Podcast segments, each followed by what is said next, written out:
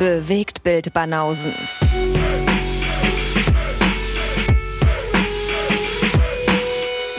Filme, Kino und Serien, bis ihr kotzt. Back in the house. 168 Motherfuckers. Ja, Das ist fast so geil, wie äh, wenn wir das feiern würden. Wie, das, wie bei der Oscarverleihung das 28-jährige Jubiläum von Pulp Fiction. Starkes Jubiläum, Freunde. Zum 28. Jubiläum sind nochmal die ganzen Darsteller auf die Bühne gekommen. also wie ich das hier. Ey. I just love that. It's so random. Das ist sowas von random, ey. Dermaßen. Mega, mega. So geil. Ey, wen können wir denn irgendwie zusammenkriegen? Ah ja, das ich hier John Travolta ist am Start, Uma Thurman auch. Okay, gut. Ach, das wäre so cool, wenn es in zwei Jahren wäre. Egal, wir machen es jetzt zum 28-jährigen Jubiläum. Wer weiß, ob die dann noch leben. Hey, lass mal schnell machen. Ja. Bestimmt auf, Blu-ray, äh, auf die Blu-ray-Edition jetzt von dem, von dem diesjährigen Jahr nochmal einen Aufkleber geklebt. So 28-jähriges Anniversary von Pulp Fiction. Ja. Sonderedition. ja. Wobei, wenn der zum 30-Jährigen wieder im Kino läuft, dann gucken wir uns den unter Umständen ja auch an, oder? Ja, ja, den im Kino auf jeden Fall. Da wäre ich am Start. Ja. Ich glaube, so bei jedem von den älteren Tarantinos wäre ich am Start, wenn er nochmal im Kino läuft. Mhm. Da gibt es, glaube ich, keine, die ich mir nicht angucken würde. Das ist schon, schon ganz geil auf der Leinwand. Ja. Ja. Aber genauso random feiern wir heute unser zwei, drei Vierteljähriges. Genau. Die, die runde Episode 168. Müsste jetzt, müsste jetzt ungefähr hinhauen, das zwei, drei Vierteljähriges. Haben wir schon was geplant zu unserem Geburtstag? Zum Dreijährigen meinst du? Ja. Hm, nicht, dass ich wüsste. Nee, wa? Die Leute erwarten ja immer, immer mehr, immer mehr von uns von Jahr zu Jahr. Ja, da haben wir uns halt selber ein Ei gelegt. Ein bisschen, ja. Vielleicht sollten wir da mal was Minimalistisches machen, so um die Leute mal wieder auf den Boden zu holen und dann einfach mal Wir setzen einfach mal aus. die setzen, wo der, die Geburtstagsfolge kommen soll. Das wäre ein krasser Move. der Move zum dreijährigen Jubiläum. Es gibt keine Episode. Ja, wir kündigen erstmal groß an und dann nur so nichts. Nichts in den Podcatchern. Wir verlinken dann einfach irgendwie, äh, wir quatschen über Filme oder so. Ja, stimmt. Einfach, wir machen, einfach, einfach den Shownotes irgendwelche anderen Podcasts äh, verlinken. Ja, genau. Und bei uns hört man einfach dann drei Stunden so einen Pfeifton oder so. Mega Plan. Oder das hier. Das drei Stunden lang könnte aufs Gemüt gehen. Auf jeden Fall. Äh, Würde ich auf schön, äh, wäre schon wieder geil, wenn sich das jemand wirklich reinziehen würde, der vollen Länge. Ja, das wäre auf jeden Fall geil. Ich meine, ich bin ja morgen auf dem Weg nach Tschechien, wie wir wissen. Ich feiere da auch viereinhalb Mhm. Stunden. Wenn ich das dann über die viereinhalb Stunden laufen lasse, dann habe ich vielleicht das richtige Mindset fürs Pokern. Ja, du bist so brain dead, dass du völlig tiefenentspannt spielen kannst. Das ist genau. also keine bin dann- Anspannung mehr, nichts. Es ist alles komplett resettet worden dann in diesen viereinhalb Stunden Fahrt und ich kann da völlig neutral, äh, ja, mit einer, mit einer leeren äh, Disk, mit einer leeren Festplatte kann ich mich daran setzen. Total. Guter Plan, ey. Was richtig geil ist, ich meine, ich habe ja gestern nochmal mein Auto äh, fit gemacht für die, für die Fahrt und war in so einem, in so einem Schnellding, wo du so reinfährst in diese, in diese Buchten und dann kriegst du halt so einen Ölwechsel. Wechseln auch dein Luftfilter und dein Ölfilter und so und dann fährst du halt wieder raus. Und das hat so ein riesiges Gelände, wo sie auch so eine große Waschanlage haben und alles separat. Da dachte ich, okay, wenn ich jetzt hier 70 Euro für, einen- für einen äh, Ölwechsel und so schon ausgegeben habe, da kann ich auch in die Waschanlage fahren und mach das volle Programm. Hab den Mhm. gefragt, wie teuer ist eine Innenreinigung, wie teuer ist jetzt dieses, dieses Wachsen noch am Ende, weißt du, wo er dann nochmal äh, mit Wachs und so rübergeht übers Auto. Und insgesamt war das dann 60 Euro. Das heißt, habe ich gesagt, komm, Was soll der Geiz? was soll der Geiz, 130 Euro hier mein Auto wieder schick zu machen. Bin dann irgendwie durch die, äh, durch die Reinigungsanlage, packst halt alles, was im Auto ist, in Kisten rein. Und äh, danach fährst du noch zum Wachsen rüber. Ey, und jetzt kommt der Hammer. Meine Kopfhörer, die ich vor einem halben Jahr ver verloren habe, die 300 Euro Bose-Kopfhörer, die silbernen, Sind aufgetaucht. die sind da wieder aufgetaucht. Ich meine, ich habe mein Auto natürlich danach abgesucht und ich dachte, irgendwie sind mir rausgefallen oder weiß ich wo. Auf einmal, ich meine, die reinigen so das Auto, weißt du, wirbeln da irgendwie zu fünft um das Auto rum, steige ich so ein, liegen so die Kopfhörer auf dem Beifahrersitz. Also ich weiß nicht, wo sie die gefunden haben, in welcher Ecke und wo sie die rausgekramt haben. Ich habe mir, äh, zwei Wochen später habe ich mir für 300 Euro wieder neue Kopfhörer gekauft, die schwarzen, Mhm. weißt du. Jetzt habe ich zwei Paar und die waren tatsächlich noch irgendwo im Auto verborgen. Ich weiß nicht, äh, ich habe keine Ahnung, wo die gewesen sein sollen. Das ist Wahnsinn. Oh je, oh je. Das ist auf jeden Fall lustig gewesen. Ne? Da liegen die Kopfhörer auf einmal wieder rum. Ne? Habe ich gut gefeiert. Naja, jetzt habe ich, jetzt hab ich zwei. Auch nicht verkehrt. Ja. Backup-Kopfhörer. Und mal gucken, wenn ich wiederkomme in der Woche. Vielleicht habe ich da 50 Paar. Im Hast du dann noch ein paar mehr verloren, ja? Nee, vielleicht Dann kaufe ich mir nicht. Ich wollte gerade sagen, vielleicht kaufe ich mir da die, äh, vielleicht kaufe ich mir Bose. Die ganze, das ganze Unternehmen. Ach so, gleich, okay. Ja. Dachte schon, so das sinnvollste Investition nach dem Pokergewinn dann erstmal noch ein paar Kopfhörer zusätzlich kaufen, wenn du eh schon jetzt zwei hast. Nee, nee, ich meine schon die ganze Firma zu kaufen. Mhm. Ich Okay. kauf die Welt. Du hast also große Ambitionen Wie immer. beim Pokern. Ja. Nicht nur beim Pokern. Ich habe überall große Ambitionen. Auch beim unserem Punkteraten habe ich große Ambitionen. Ah ja, okay. Heute geht's los. Dann kann ja nichts schief gehen. Beim ersten Mal geht's allerdings noch nicht los, weil du hast ein Projekt mehr als ich. Ja. Und deswegen haben wir beschlossen, du machst den Anfang. Haben wir noch irgendwas Administratives, was wir noch irgendwie ankündigen müssen? Doch, haben wir. Ja. Ähm, die erste Sache ist, wir müssen erwähnen, was wir in der Support-Episode vom vorgestrigen Tag denn so durchgenommen haben. Mhm. Das hast du wahrscheinlich nicht mehr auf dem Schirm. Ah, das wird mir einfach jetzt mal so pauschal unterstellt. Ja. Kriegst du es zusammen diesmal? Nee. äh, ja, geil. Wir haben über The Card Counter geredet, ein gemeinsamer Film, den wir besprochen haben. Mhm. Du hast über Pam und Tommy, gesprochen Mhm. und ich wiederum. Der zweite Teil meiner Kill Bill Rezension. Da ging es um Volume 2. Das, äh, in Dinge noch sind die Supporter gekommen, die sonntags eine Sonderepisode kriegen. Also wer Bock hat, gerne den Linktree anklicken und dann bei Patreon und Steady gucken, wo da die Extra-Episoden unterwegs sind. Ja. Ja, und Lose und Auftragsfilme dürfen jetzt auch wieder genannt werden für den nächsten Monat. Mhm. Na, da waren ja schon einige echt fleißig, was das angeht. Da waren einige fleißig, ja. Und ich muss mal gucken, jetzt die nächsten Tage rechne ich mal ab, was die äh, 100. Support-Episode angeht. Welche Filme wir da für die Supporter rezensieren, Ah, ja. welche drei. Mhm. Da können wir auch mal eine Bilanz ziehen. Ja, das ähm, zum einen und zum anderen, vielleicht auch an dieser Stelle nochmal, weil das die erste Episode ist, nachdem ähm, eine bestimmte Wir Quatschen-Folge äh, rausgekommen ist. Ach, willst du darauf nochmal hinweisen, ja? Ja, das wäre doch. Willst du nicht? Na gut, dann nicht. Wir lassen das sein. Keine Cross-Promo bei den Doch, Bewegtbildbanausen. unbedingt. Nein, nein, natürlich. nein, nein. Wir machen sowas hier nicht. Doch, hört euch Fickt das euch. an. Es war, war interessant. Wir haben, Lieber bei Kino Plus. äh, nee. Weil, Alle suchen jetzt in der genau. neuen Episode, wo ist Wo ist er, wo ist er? Nee, ich war bei Wir quatschen über Filme. Mhm. Hab mit Hakan, Micha und Alessandro über zwei sehr interessante Filme gesprochen. Ja, Night of Cops und ähm, Genau, The Other Cups. The the Other Cops. Genau. The Other Cups. genau die. mhm. Läuft, haben wir das auch erwähnt. Maybe Ja, we should uh, call ourselves the Febreze Brothers because it's feeling so fresh right now. Sehr fresh. Ja, war sehr interessant. Ich äh, hab's ja schon gehört gleich bei. Äh, Ach, hast war, du schon gehört? Ja, ich war unterwegs am Freitag den ganzen Tag, wo es Mhm. rausgekommen ist und deswegen habe ich mir das gleich reingezogen. War sehr unterhaltsam.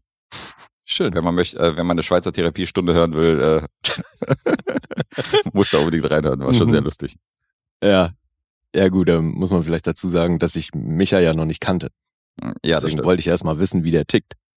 Was gar nicht so einfach war, das Nee. rauszufinden. Da hast du dir schon eine Herausforderung ausgesucht, was das Analysieren von der Person angeht. Ey. Ja. Ist schon, da bist du auf jeden Fall, da sind die beiden richtig gegeneinander angetreten. Du willst ja auch Sachen immer sehr genau wissen und er ist halt immer schwammig und hat sich dann nur dreimal wiederholt. Mhm. Das war schon sehr unterhaltsam. Alessandro fand ich aber übrigens sehr, äh, also wo du dann mit Alessandro sehr leidenschaftlich über, über Terence Malik und so äh, philosophiert hast, der ist, äh, der ist zu einer guten Form angelaufen auf jeden Fall, weil er dann so den Kameramann erwähnt hat und du dachtest so, Ja. hey, guck mal hier, guck mal der Alessandro, guck mal, guck mal. Mhm. Nicht schlecht, aber Ja, insgesamt Da merkt man, und ich finde, da, bei ihm merkt man dann auch immer wieder, wie krass der Filme halt auch auf sich wirken lässt. Mhm, ja, total. Das, ähm, ja, macht er echt gut. Der ist halt ein sehr emotionaler Gucker, wenn der, äh, Mhm. der kann die billigste Komödie haben. Wenn die, ihm- wenn die ihm irgendwie so das Herz berührt, so dann äh, freut er sich, den zu gucken. Dann gibt er dem fünf Sterne so, selbst wenn es eine billige Komödie ist. Ja. Das ist eigentlich ganz cool. Ja, kann ich gut verstehen. Ja, logisch. Ja, reinhören bei Wir quatschen über Filme. Reinhören auch bei den anderen Kollegen, die wir hier äh, schätzen. Und, ähm, und jetzt reinhören bei uns. Ja. Das war schlecht, oder? Na, Sie hören ja ist eh schon das Ding jetzt hier, oder? Ja, eben. Bewegfinderlauf. Bei Genau, uns gibt's die besten Übergänge. Wie DJ Guest. Wenn er arbeitet. die. Macht doch mal wieder Werbung für sich. Nicht gerade für die Übergänge, aber Ja, eben. Okay. Gut, fangen wir an. Mhm. Dann spreche ich jetzt über das, was nicht geraten werden muss. Mm, Das heißt, hier kommen auch noch kein Joker zum Einsatz oder ähnliches, Mhm. sondern außen vor quasi. Eine Serie, die recht aktuell ist, von Apple TV Plus. Und die hauen ja echt einiges raus zurzeit. Und äh, das wurde auch ein bisschen größer angekündigt, weil da schon im Vorfeld bekannt war, dass das mehrere Staffeln umfassen wird. Genauer gesagt gibt's hier einen Acht-Staffel-Plan. Und ähm, hat damit zu tun, dass die Grundlage, also der, der Stoff, auf dem das basiert, halt auch eine recht große Fanbase hat. Und ich glaube, da sind die, waren die Erwartungen entsprechend hoch, zumindest von den Leuten, die es kennen. Könnte in den Sci-Fi-Bereich gehen. Genau. Foundation. Mhm. Geschrieben hat das ja Asimov und das ist natürlich auch schon eine ganze Ecke her. Das wurde anscheinend ähm, als eine Reihe von Kurzgeschichten in einem Magazin veröffentlicht. Und das ging von Mai 42 bis Januar 1950, also schon wirklich äh, lange. Und ähm, ja, ist auch äh, ziemlich episch aufgezogen. Also das, ähm, das Universum, was bei Foundation aufgemacht wird, das ist ein bisschen größer, so ein bisschen Game of Thrones im All. Mhm.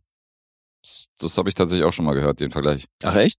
Ja, ja, viele Okay. Charaktere und äh, irgendwie auch so verschiedene Völker und Stämme und so, oder? Oder irgendwie Ja, ja, Häuser, Häuser genau. und so. so Ja, denen. es gibt verschiedene Völker auf verschiedenen Planeten Mhm.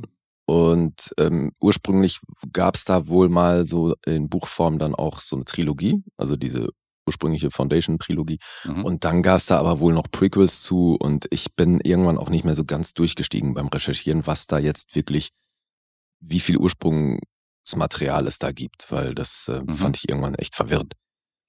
Ja, das äh, galt auch als unverfilmbar, weil das halt so komplex war und weil du da irgendwie, weil voll viel erklärt werden musste, erstmal wer wer ist und äh, wer für was steht und so. Mhm.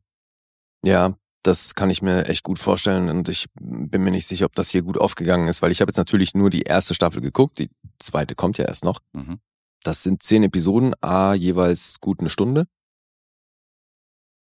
Und ja, es ist Science Fiction und Drama steht auch noch mit im Genre. Und es ist schwer zu erklären, was hier passiert. Mm, So Aufhänger der Serie oder ich glaube so Zugpferd ist definitiv Jared Harris. Weil der spielt hier Harry Seldon, der ist eine Art Visionär. Der hat nämlich errechnet, der hat was entwickelt, wodurch du mathematisch quasi den Verlauf der Zukunft erklären kannst Mhm. oder berechnen kannst. Und deswegen hat er jetzt schon für mehrere hundert Jahre im Voraus prophezeit, was passieren wird. Und darauf basierend eben verschiedenen Leuten aus so ein bisschen Jobs zugeteilt. Da steht eine Frau im Fokus, da, die wird zuerst auf ihrem Heimatplaneten etabliert ähm, und es wird gezeigt, dass die eben ähm, schon sehr fit ist im Kopf und eben irgendwie anders denkt als die Leute um sie rum in ihrem Volk. Und die fühlt sich zu größeren Berufen und will dann eben weg von ihrem Heimatplaneten und es wird irgendwie ja zu Harry Seldon hingezogen. Also sie hat da eben auch so Visionen und äh, versucht das halt, versucht da in allem einen Sinn zu erkennen und ja, so landen die beieinander und sie hilft ihm bei der Entwicklung von diesem ganzen Foundation-Konzept. Diese Dame äh, wird von einer unbekannten Schauspielerin gespielt. Hier sind sowieso ein paar Leute im Cast, die, ähm, die nicht viele Credits haben. Also die Dame heißt Lulu Bell, Mhm. ganze drei Credits, also wirklich nicht viel. Das Jared ist- Harris ist schon der größte Name, oder? Ja, mit Abstand. Also Lee Pace ist noch dabei, Okay. das ist ja schon auch noch ein größerer Name. Aber ansonsten, ja, also so Clark Peters, den kenne ich halt auch aus äh, The Wire oder, oder John Wick, aber es sind ansonsten schon sehr viele Leute, die du noch nie gesehen hast. Also zumindest Mhm. nicht im Mainstream. Ähm, ja, jetzt ist eben, dann ist das dieser eine Strang. Du hast Harry Seldon in seiner Timeline, wie er dieses Ding entwickelt und ähm, das so vorangeht. Und dann hast du aber eine andere Zeitebene. Und das Problem ist aber hier, es wird nicht immer auch dazu geschrieben oder erklärt, wo du dich gerade wann befindest. Mhm. Was ich am Anfang echt total cool fand, weil ich dachte, geil, jetzt bin ich hier, ähm, bin ich hier herausgefordert, die Sachen selber so zusammenzupuzzeln. Weil dann wird ein anderer Strang aufgemacht, wo es diese Foundation schon gibt. Das ist dann so eine Art Basis auf einem Planeten und dann sehen wir da eine Frau, die auch äh, eine sehr zentrale Figur hat. Und da ging dann bei mir so ein bisschen das, die Verwirrung los, weil die sieht nicht aus wie die Dame vom Anfang, Mhm. die ich eben beschrieben habe. Die heißt Gal. Diese Frau heißt Salva und hat eine gewisse Ähnlichkeit mit ihr, aber du siehst trotzdem, das ist nicht die gleiche Person. Trotzdem gibt's dann aber eben so Momente, wo du anfängst zu rätseln, ist das jetzt einfach die gleiche in einer anderen Timeline, in einer Paralleluniversum. also parallel und whatever, weil Mhm. du blickst ja am Anfang noch gar nichts und versuchst es halt so ein bisschen zusammenzusetzen und die machen da ein großes Mysterium auf, ob es da eine Parallele gibt oder was die Parallele ist und dann haben wir einen, einen dritten Schauplatz. Da geht's um um das Imperium. Also Empire, das ist im Endeffekt so die, die Instanz, die hier über die meisten Planeten regiert. Mhm. Und das ist, wird auch schon seit Generationen so gemacht. Da gab es im Ursprung einen Typ, der sich dann auch geklont hat. Und fortan bestand das Empire immer aus drei Personen. Brother Day, Dusk und Dawn. Also natürlich nicht in der Reihenfolge. Day ist der in der Mitte. Mhm. Und ähm, Brother Dusk ist dann der alte und Brother Dawn natürlich dann der entsprechend jüngere. Und die sind aber im Grunde die gleiche Person, ne? weil die alle aus dem gleichen Typen geklont wurden. Okay. Und die werden dann älter und die haben aber alle auch eben ihre Funktion und dann werden sie irgendwann wieder ausgetauscht, wenn dann halt einer soweit ist. Und das ist, ähm, Brother Day wird hier eben von Lee Pace gespielt. Und der ist also in diesem Empire nochmal so die, ist er da die zentrale Figur. Und dann kriegen wir in dem Strang aber erzählt, dass die Herrschaft von denen von den wenigsten gut gefunden wird.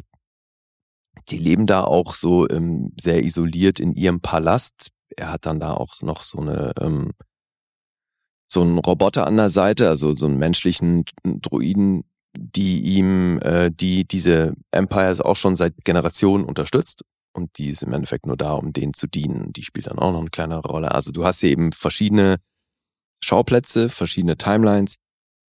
Und irgendwie musst du dir das halt dann in diesen zehn Episoden so ein bisschen zusammenpuzzeln. Mhm. Und das macht die ersten Episoden über, ähm, macht das auch halbwegs Spaß. Ich wurde dann aber wirklich nach und nach, hat mich das frustriert. Also zum einen dann sowieso, wenn du dann eng, endlich die, hinter dieses Mysterium kommst, was sie da aufgemacht haben, ist die Auflösung halt so lame. Also war für, oder Auflösung ist jetzt nicht, aber dieses, die erklären dann halt natürlich gegen Ende der Staffel, wo da diese Parallele ist, die man eben die ganze Zeit vermutet hat. Und das ist so dünn. Also es war halt wirklich so wahnsinnig dieses Gefühl von viel Lärm um nichts. Okay. Und das äh, wird leider echt unterstützt von extrem vielen sehr soapigen Momenten. Also du hast Soapig? ja total. Du hast hier Dialoge, die wirklich so eins zu eins aus einer Daily-Serie stammen könnten. Oha.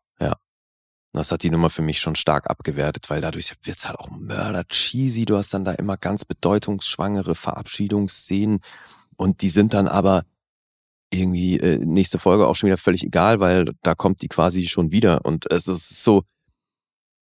Ich hatte das damals, ich habe mir auch mal die erste Staffel von Empire angeguckt, die, ähm, diese Fox-Serie Mhm. weil ich da halt inhaltlich interessiert war. Und da ging es mir auch so. Ich fand das, das, das Universum, was die aufgemacht haben, eigentlich cool. Aber das, was inhaltlich passiert ist, war dann so soapy, dass ich dachte, ey Leute, das ist, das ist voll der Witz, weil wenn es in jeder Folge um Leben und Tod geht und das dann aber in, in drei Szenen später auch schon wieder geregelt oder gelöst ist, das Problem, Sehr dramatisch immer. dann geht's halt auch plötzlich um nichts mehr, weil du eh, also weißt du, steht dann nie wieder was auf dem Spiel, weil es eh immer Mhm. drei Szenen später ist das Thema wieder äh, durch. So. Ja, so ich fast schon. Ich habe da auch nach einer Staffel hatte ich dann auch die Schnauze voll, habe ich auch nicht weitergeguckt. Obwohl das Universum und äh, ist echt schade, weil es ja auch ist hochwertig eigentlich produziert ja, genau. ist und so und Gute dann. Timberland als musikalischer Supervisor und so und es war Terrence schon Howard ist ja auch gut. ja eben. Und Ja, ich meine, Justice Smollett auf jeden Fall auch ein Riesentalent und so, ne? Aber es war dann halt wirklich in der in der Kombination alles. Also mir war das zu soapy und Ja, letztendlich war es so Nashville, Nashville im, äh, im Hip-Hop Ja, Nashville habe ich ja nie gesehen. Ja, ist Da halt so das auch so, Liga. Ist ja. halt ein bisschen Denver Clan mit Country. Mhm. Ja, und so ist das halt auch hier. Das ist ja einfach eine, eine äh, Sci-Fi-Soap. Okay. Hätte ich ja nicht gedacht. Ich dachte jetzt bei Asimov, dass, dass es deep ist, aber jetzt ein Soapig hätte ich wahrscheinlich nicht gedacht. Ja, das ist ja das, was so schade daran ist. Das könnte Mörderdieb sein. Mhm. Und die machen ja auch einen riesen Fass auf. Weißt du, hier geht's um, um Jahrtausende andauerndes Chaos, was irgendwie bevorsteht. Und dieses Imperium, was irgendwie versucht, da das in den Griff zu kriegen oder daran was zu ändern. Und dann hast du aber immer diese Soap-Momente, dieses Ding so, die nehmen da so die Kraft raus, ey, das ist wirklich schade. Creator des Ganzen war Josh Friedman. Der hat Krieg der Welten geschrieben, hier die Tom Cruise-Version. Black Dahlia und äh, Terminator Dark Fate war zum Beispiel auch von dem. Mhm. Dann David S. Goyer, der ist Showrunner des Ganzen. Den kennen wir natürlich. Das ist ein Name, ja. Ja, weil der hat hier die Blade-Trilogie und äh, die, oder die Batman-Trilogie hat der geschrieben. Mhm. Ne, von Nolan. Dark City und sowas, ja. Also deswegen da auf dem Papier schon mal echt cool. Sechs Regisseure sind es auf diese zehn Episoden verteilt. Und es hätte, hätte sehr schön werden können. Aber es war dann leider echt, ja, wie gesagt, ziemlich dünn. Ich war, war unterm Strich schon echt enttäuscht. Schade. Warst du so enttäuscht, dass du nicht mehr weiterguckst oder wirst du dir schon die zweite nee, habe ich ja schon gesagt, ich gucke da nicht weiter. Okay. Weil man muss dann, was ist denn, du hast hier einstündige Episoden, du musst schon echt Zeit investieren und das ist so schade, weil in dieser Stunde passt, also das ist alles geil gemacht. Du siehst, dass das einen Arsch voll Geld gekostet hat Mhm. und wahnsinnig aufwendig und so, aber dann machen sie halt die, die Beziehung, um die es da geht, ziehen sie dann so soapy auf, dass wirklich, also es nervt irgendwann nur noch. It remind me to mess up your next big story that you're excited to tell. Ja. Echt Schade. schade. Ja, total. Also deswegen eine, eine extrem hochwertig produzierte Soap, die, also, das, was man, glaube ich, wissen muss bei der Nummer ist, man muss das nicht so aufmerksam gucken, wie man am Anfang vermutet. Mhm. Weißt du, ich dachte am Anfang nicht so, okay, ich muss mir jetzt jede Information aufs Genaueste reinziehen und ich darf hier nichts verpassen und so. Äh, pf, ja, also das kannst du dann Mehr Schein als sein. das kann man sich schenken, wirklich, weil du, also jetzt nicht die Serie insgesamt, sondern dieses wahnsinnige aufmerksame Beobachten, weil da ärgert man sich hinterher nur, dass man da so aufmerksam war, weil dann ist eben das, was es da zu entdecken gibt, ist äh, wirklich viel Lärm um nichts. Also am Ende ist es äh, gleiches Niveau wie Alessandros mal gucken. Wo er der Montagsmaler spielt und Charade kannst du nebenbei laufen lassen beim Bügeln. Geht auch bei äh, Foundation, ja. Das sagst du jetzt. naja, ich komme mal zu den Zahlen. mhm. Die sind gar nicht so scheiße, wie sich das jetzt bei mir angehört hat. 7,4 gibt's auf IMDb. Metascore ist bei 62. Rotten Tomatoes von der Kritik 70% Empfehlung und vom Publikum 58. Das ist nämlich gar nicht so doll. Mhm. Und ich bin hier bei sechs Punkten. Und die sind schon echt gut gemeint. Sechs für Foundation. Ja. Das klingt ja nicht so doll. Nee. Wie gesagt, gucke ich nicht weiter, weil dafür gibt's einfach zu viel geilen anderen Scheiß. Als dass ich mich jetzt da irgendwie auf die nächsten sieben Staffeln Space Soap freuen würde. Tja, das habe ich eben, ähm, das habe hab ich eben auch bei manchen Serien, dass ich nach einer Staffel dann sage, ist mir meine Zeit nicht wert, da noch weiter zu investieren. Dazu hat mich die zu wenig gecasht. Ich mache das mittlerweile sogar, also jetzt habe ich wirklich bei den Innerhalb letzten der- drei Serien mache ich das schon nach dem Piloten. Nach dem Piloten, okay. Nee, ich gebe einer Serie meistens auch ein paar Folgen, paar Folgen. Mache äh, ich ja, mache ich ja eigentlich auch. Aber Mhm. wenn ich schon beim Piloten irgendwie nicht das Gefühl habe, okay, so irgendwas, zumindest eine Komponente daran interessiert mich dermaßen, dass ich wissen will, was da geht. Dafür gibt's einfach zu viel Kram, ey. Also Ja, das stimmt schon. wirklich. Also nach dem Piloten habe ich, glaube ich, noch nie abgebrochen, sondern ich habe immer zwei, drei Folgen gesehen. So damals Once Upon a Time zum Beispiel. Ich auch drei, vier Folgen habe ich dann geguckt und dachte so, nee, Alter, hier ist einfach mal gar nichts meins. Und ähm, habe dann sehr schnell gemerkt, dass nicht meins. Bei This Is Us ja das letzte Mal, wo ich hier Mhm. sechs oder sieben Folgen rezensiert habe und die, die erste Staffel hat ja irgendwie 16 Folgen oder so. Mhm. Das habe ich dann auch nicht durchgezogen. Kommt immer wieder vor, also hast du recht, ist ja auch eine Menge Zeit, die da drauf geht. Es gibt ja noch andere gute Serien, die dann auf den, auf den Ey, und gerade. Apple TV, Alter, also gefühlt hauen die gerade alle zwei Wochen das nächste große Ding raus. Ja, Severance und so ist ja auch unterwegs, ja auch über Apple.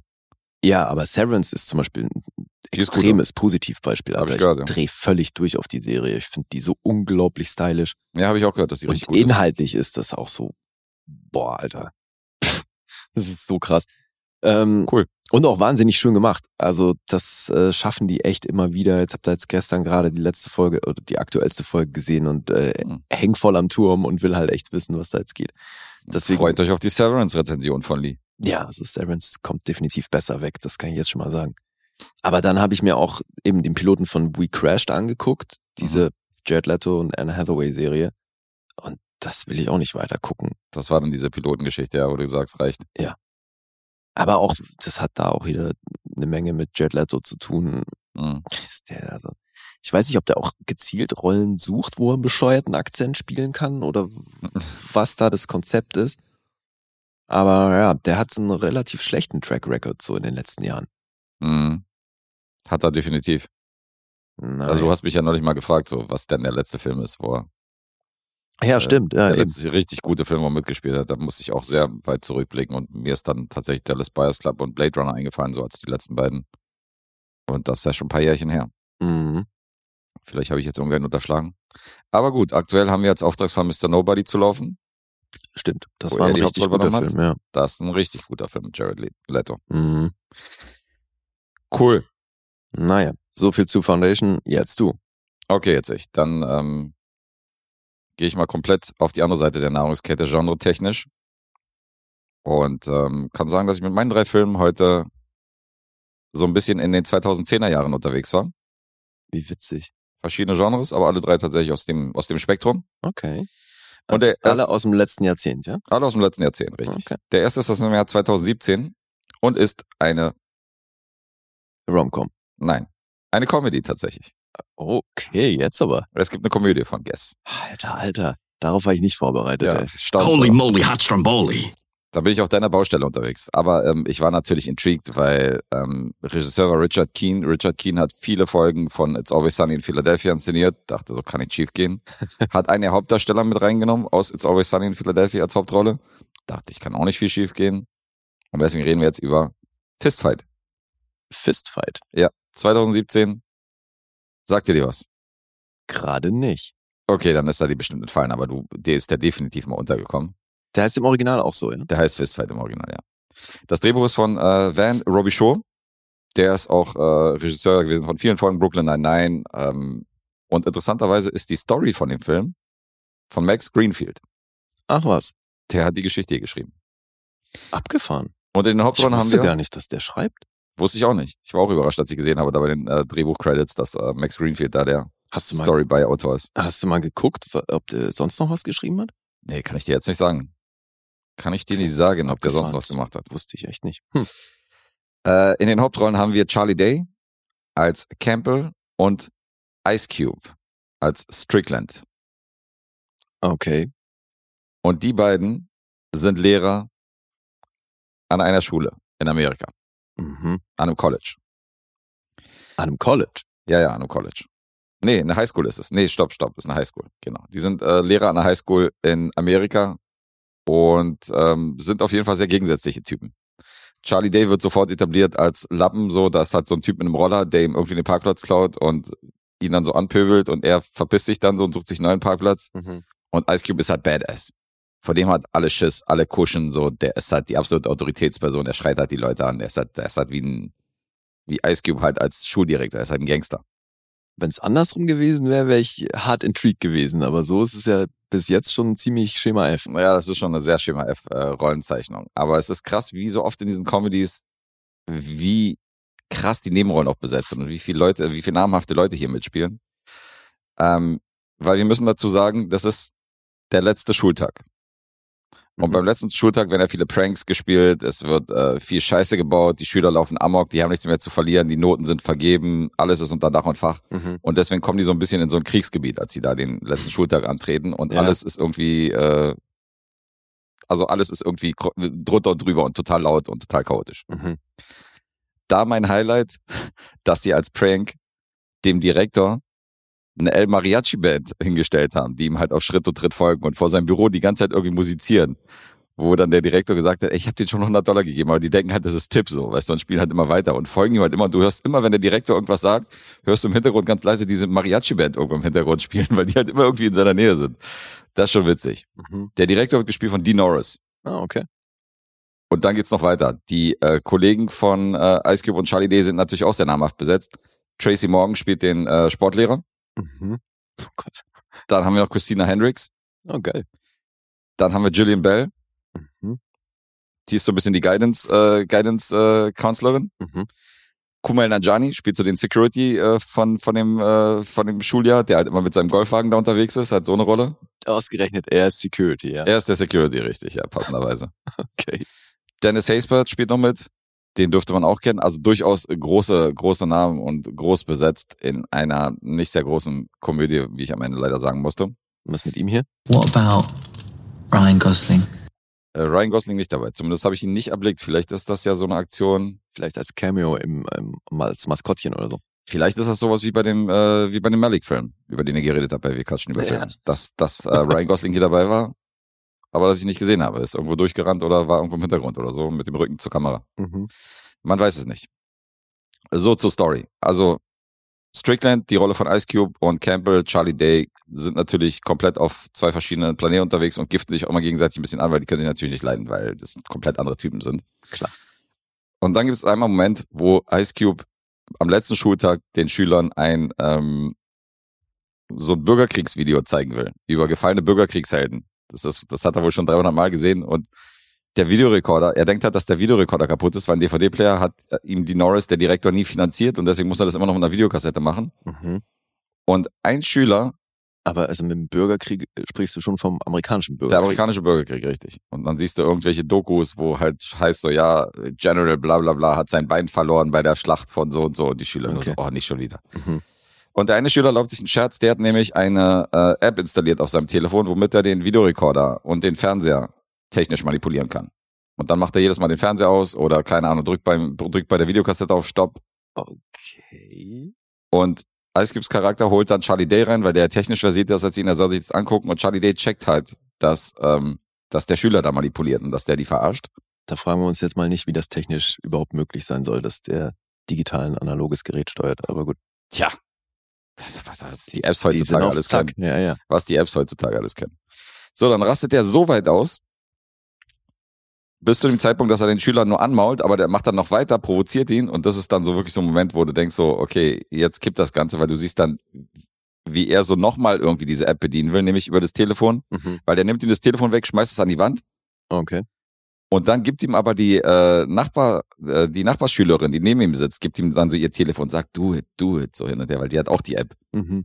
Und dann siehst du, wie er so in Zeitlupe da irgendwie äh, wieder raufdrücken will. Und Charlie Day sieht das und er so, nein, mach's nicht so von wegen, so hör auf damit, weißt du, weil er will nicht, er will nicht diesen Ice Cube Charakter noch, diesen Strickland noch weiter provozieren. Macht's aber, was dafür sorgt, dass Strickland einen kompletten Aussetzer äh, kriegt, rausrennt und mit einer, äh, mit einer Feuerwehraxt zurückkommt, die da irgendwie für, für Brände und so weiter an der Wand hängt. Und haut mit dieser Axt halt diesen, diesen äh, Schultisch kaputt, wo der Junge halt dran sitzt. Alle flüchten halt irgendwie da und sind völlig in Panik und so. Das ist ein Okay. richtiger Agro. Mhm. Jedenfalls äh, endet es damit, dass ähm, Strickland und Campbell beim Direktor landen. Mhm. Und äh, die Norris die zur Rede stellt und sagt so, ja, hier sind äh, Schultische zu Bruch gegangen, weil ihr da irgendwie äh, Schüler bedroht habt und so. Also wer von euch beiden war das? Und erstmal sagen die natürlich nichts und sagen so, nee, keine Ahnung, wir wissen das nicht. Und dann sagt er, okay, dann verliert ihr halt beide euren Job, dann kündige euch beide. Werdet hier beide gekündigt. Mhm. Und in dem Moment knickt Campbell dann sofort ein und sagt dann, okay, er war's. das so zeigt er auf Strickland. Und das sorgt dafür, dass Strickland so ausrastet, dass er seinen Job verloren hat und dass er so einen Lappen neben sich zu sitzen hat, dass er sagt, okay, you and me um 15 Uhr Fistfight vor der Schule Mhm. bei Schulschluss. Und in dem Moment, wo er das gesagt hat, wird das Ganze natürlich überall auf Twitter und Co. Äh, als Hashtag irgendwie breitgetreten. Und die ganze Stadt redet nur noch davon, dass diese beiden Lehrer gegeneinander antreten um 15 Uhr. Okay. Der Lappen gegen den brutalen Ice Cube. Das ist übrigens eine coole Montage, weil nämlich du siehst die Schüler, wie die darüber, äh, wie die so ein bisschen so Mythen aufdröseln, wer dieser Direktor früher war. Und dann in einer Geschichte ist er so ein Kopf gewesen, weißt du, der seinen Partner verloren hat und dann irgendwie Rache genommen hat. Moment, jetzt der Direktor? Äh, nicht der Direktor, John Strickland, der Lehrer. Ach so, also die okay. Rolle von Ice Ja. Cube. Und ähm, Ja, aber, aber aber ist das auch so oder die, die erzählen Das halt weiß man nicht. Geschichten? Okay. In einer Geschichte ist halt so ein, so ein äh, Veteran, der irgendwie im, im Golfkrieg irgendwie da reinmarschiert ist und sämtliche Gegner umgenietet hat. Mhm. Und dann kam irgendwie seine Kollegin rein, ja, so, ja, Job ist done und so hin und her, geht nach Hause. Ich habe hier schon alles erledigt und so. Also Okay. immer so Badass, weißt du? Und dann ist aber, das ist ziemlich geil. Dann ist aber eine Geschichte, die einer erzählt, wo er dann einfach nur nachts, wo er dann durch die Schule läuft, erzählt so, und dann macht er eine Tür auf, weil er Musik hört aus einem Raum. Und dann macht er die Tür auf und da sitzt halt Strickland, die Rolle von Ice Cube, am Klavier und ist halt voll der Jazz-Profi. Okay. Und spielt halt so Jazz mit einer Zigarette und so einem Hut und so. Mhm. Dann sagen die alle so, ja, das klingt jetzt nicht so bedrohlich wie die anderen Geschichten. Und dann sagt er, so, ja, aber ihr habt seinen Blick nicht gesehen. Und dann siehst du, so, wie er so vom Klavier hochguckt und hat so voll den Psychoblick drauf, weißt du, so nach diesem smoothen Jazz und dann guckt er so halt total psychopathisch in die Kamera. Mhm. Also schon ganz cool, diese Stories, also diese Mythen, die dann aufgebaut werden um ihn. Aber ähm, die gelungenen Witze in dem Film halten sich wirklich, äh, die halten sich in Grenzen.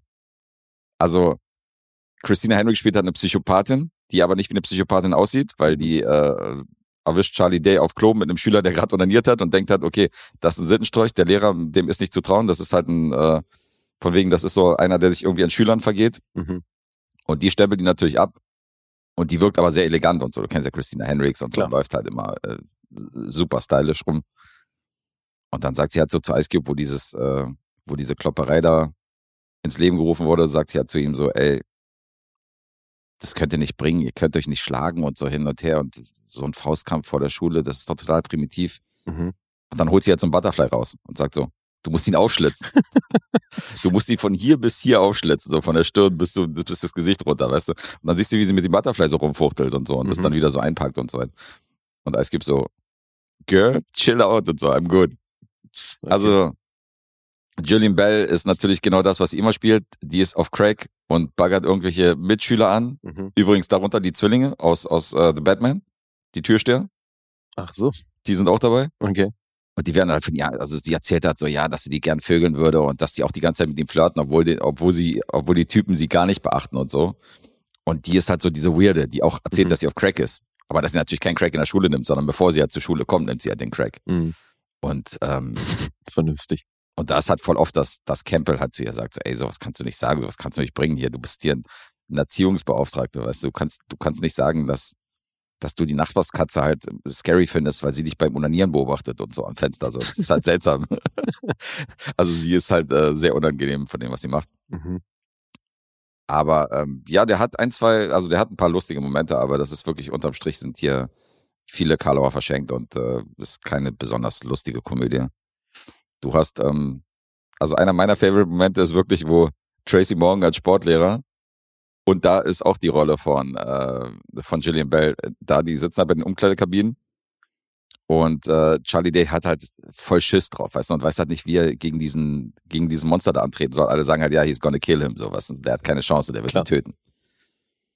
Und da sagt Tracy Morgan, okay, heb mal die Fäuste hoch, so. Heb mal die Fäuste hoch, das stelle ich mal in Kampfposition. Und da hebt er die Fäuste so nach oben, so, weißt du? Mhm. Tracy Morgan guckt ihn so an und sagt so, what the fuck is that? 70th Century und so hin und her. Are we in the 70th Century, im 17. Jahrhundert? Und dann sagt Charlie Day so in dem Moment, ja, Entschuldigung, aber ich weiß halt nicht, wie das, äh, er meinte so, ja, ähm, willst du, so, so ist die Chance groß, dass du auf die Fresse kriegst. Mhm. Und dann sagt Charlie Day so, ja, sorry, aber ich habe ich hab halt die Erfahrung noch nie gemacht. Ich weiß halt nicht, wie das ist. Mhm. Und in dem Moment haut ihm halt von der Seite irgendwie Gillian Bell eine, äh, also nicht auf die Fresse, sondern aufs Ohr. Er, die trifft halt voll sein Ohr. Ah, okay. Und er so, why did you do that? Und sie sagt halt so, naja, du hast doch gerade gesagt, du weißt nicht, äh, wie die Erfahrung ist und so, und du weißt nicht, äh, du warst noch nie in der Situation, deswegen dachte ich, ich hau dir auf die Fresse. Er so, nein, Mann, ich war noch nie in der, in, in der, in der Phase, dass ich irgendjemanden kämpfen, bekämpfen musste und nicht irgendwie auf die Fresse zu kriegen. Also es sind schon Momente, die sind relativ lustig so in dem Moment. Mhm. Also es, äh, da habe ich schon, an ein paar Stellen habe ich gelacht, aber insgesamt ist der Film äh, auf jeden Fall eher, eher keine Empfehlung. Also da sind schon viele, viele Rohrkrepierer drin. Über die 91 Minuten Okay. wird man auch, äh, wird sich in den Punkten auch widerspiegeln, weil der Metascore ist hier auch rot und so. War aber im Kino ein recht erfolgreicher Film, hat ein Budget von 22 Millionen gehabt und hat 41 Millionen, äh, ein Budget von 22 Millionen gehabt Mhm. und hat ein Boxoffice von 41 Millionen. Also knapp doppelt so viel reingebracht. Okay. Nicht mega viel, aber lief schon. Du hast nichts davon gehört, ja? Nee. Ist ja krass. Aber klingt auch nicht so, als hätte ich da viel verpasst. Nee, das nicht, aber Hätte jetzt gedacht, das ist bestimmt ein Film, den du, den du dir irgendwann mal angeguckt, angeguckt hast, bevor wir diesen Podcast gemacht haben. Hm. War das irgendwie ein Netflix-Film oder für kam nee, er meinte es ja, er kam tatsächlich ins Kino. Bei Amazon Prime kann man den gucken. Da ist der in der Flatrate. Okay. Muss ihn aber nicht gucken. Aber hatte hierzulande auch ein Kino-Release? das weiß ich gar nicht. Der hier auch im Kino lief? Nee, glaub nicht. Hm. Glaube ich, mich zu erinnern, dass der hier äh, kein Kino-Release hatte. Okay. Ich habe damals zwar irgendwo den Trailer, äh, ist mir untergekommen, den habe ich mir angeguckt, aber ich, äh, mir ist nicht aufgefallen, dass der irgendwann mal im Kino lief. Na, dann hau mal Punkte raus. Aus dem Jahr 2017 Punkte IMDb 5,6. Hier kommt der angekündigte Rote Meter-Score 37 für Fistfight. Rotten Tomatoes 4,1 von 10. Uff. 3 von 5. Audience ein bisschen versöhnlicher. Letterbox 2,4. Boah, das ist ja alles nicht gut. Nee. Der Film ist ja auch unterm Strich nicht besonders gut. Ja, aber du klangst schon versöhnlicher. Es klang schon so, als könnte man sich das angucken. Man dürfte halt nur nicht erwarten, dass man hier permanent lachen muss. Ja, Die Quote ist schon recht schlecht. Ja. Aus gelungenen Witzen und aus, das, was ich dir gerade aufgezählt habe, sind wirklich die lustigen Momente, aber du hast bei einer Comedy natürlich auch, äh, hast am laufenden Band so eine Szene. Also irgendwie, es ist auch total konstruiert, weil Charlie Day ist, du hast so zwei, drei Momente im Laufe des Films, wo sich dieser Konflikt komplett irgendwie zerstreuen könnte und, und Ja, äh, das denkt man sich schon bei der Prämisse. Weißt du, warum sagt er nicht einfach, nö, ich kämpf nicht, so, fick dich. ja gut, das wird dann erklärt, warum er das nicht, sa- warum das nicht der Fall ist, weil der kommt da irgendwann nicht drum rum zu kämpfen. Mhm. Aber ähm, dieser Konflikt hätte man, den hätte man beilegen können und dann passiert aber irgendwas, was Charlie Day dann macht, was total dumm ist, Mhm. was dann wieder dazu führt, dass der Konflikt dann wieder aufgegriffen wird, dass Ice Cube dann wieder sauer ist und so. Und das ist halt so konstruiert, das ist halt so drehbuchmäßig. Also Charlie Day macht immer eine komische Aktion, um dann die Story voranzutreiben, das merkt man halt irgendwie. Ja. Also, der hat schon seine Macken. Na, okay. Ah, ist tatsächlich nicht einfach. Also, so, ich schwanke mindestens so einen Punkt hin und her, vielleicht noch sogar ein bisschen mehr, ey, das ist echt nicht ohne. Mhm. Hm. Ich sag, ich sag fünfeinhalb. Nee, viereinhalb. Uff, okay, ich wäre fast noch weiter oben gelandet, ey. Oh, echt, ja? Ja, ja.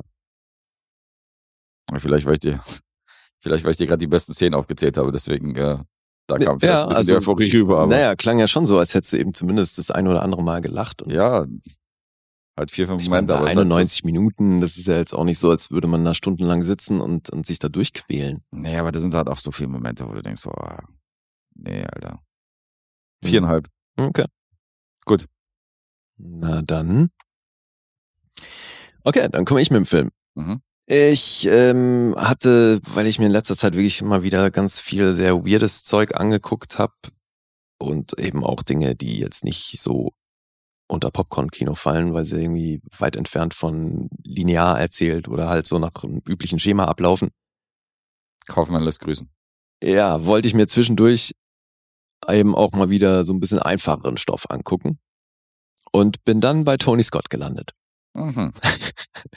Weil das ist ja schon ziemlich, äh, finde ich, bei ihm einigermaßen verlässlich, so dass viele seiner Filme tragen eine sehr ähnliche Handschrift. Und ähm, die mag ich aber. Mhm. Ne? Der hat Klar. so Filme gemacht wie so Man on Fire, Mega. fand ich eben auch. Fand ich super. Und dann ist mir aber aufgefallen, dass bei so ein paar Filmen, ähm, die hatte ich noch nicht gesehen, beziehungsweise bei einem war ich mir dann auch nicht sicher, ob ich den schon kannte. Dann habe ich mir den mal angeguckt. Weil ich habe dann auch in seiner Filmografie gesehen, dass mir gar nicht, von ihm fehlt mir echt nicht viel. Also so ein paar von seinen ganz frühen Dingern, Mhm. wo der auch eben noch nicht so die Handschrift hatte, die, für die er dann irgendwie groß geworden ist. Die fehlen mir noch, aber jetzt mal gerade so von, aus seinen letzten Jahren habe ich irgendwie alles gesehen. Cool. Und bei dem war ich mir eben nicht sicher. Und der ist jetzt aus dem Jahr 2006 und heißt Déjà-vu. Oh ja. Oh ja. bei Guess geht die Begeisterung schon los. Du Ey. hast jetzt äh, nicht gerade ein Glanzstück aus deiner Filmografie rausgeholt. So, so. Wie ich finde. Aha. Ja, weil ich mag Leichtes Tony. Foreshadowing hier von Guest. Ja, na, ich mag Tony Scott und ich, äh, der hat auch viele Filme gedreht, die ich, die ich sehr gut finde, aber ähm, der, Der gehört offenbar nicht dazu. gehört nicht dazu. Nee. Okay. Wann hast du ihn das letzte Mal gesehen, weißt du noch? Déjà-vu. Von wann ist der? 2006.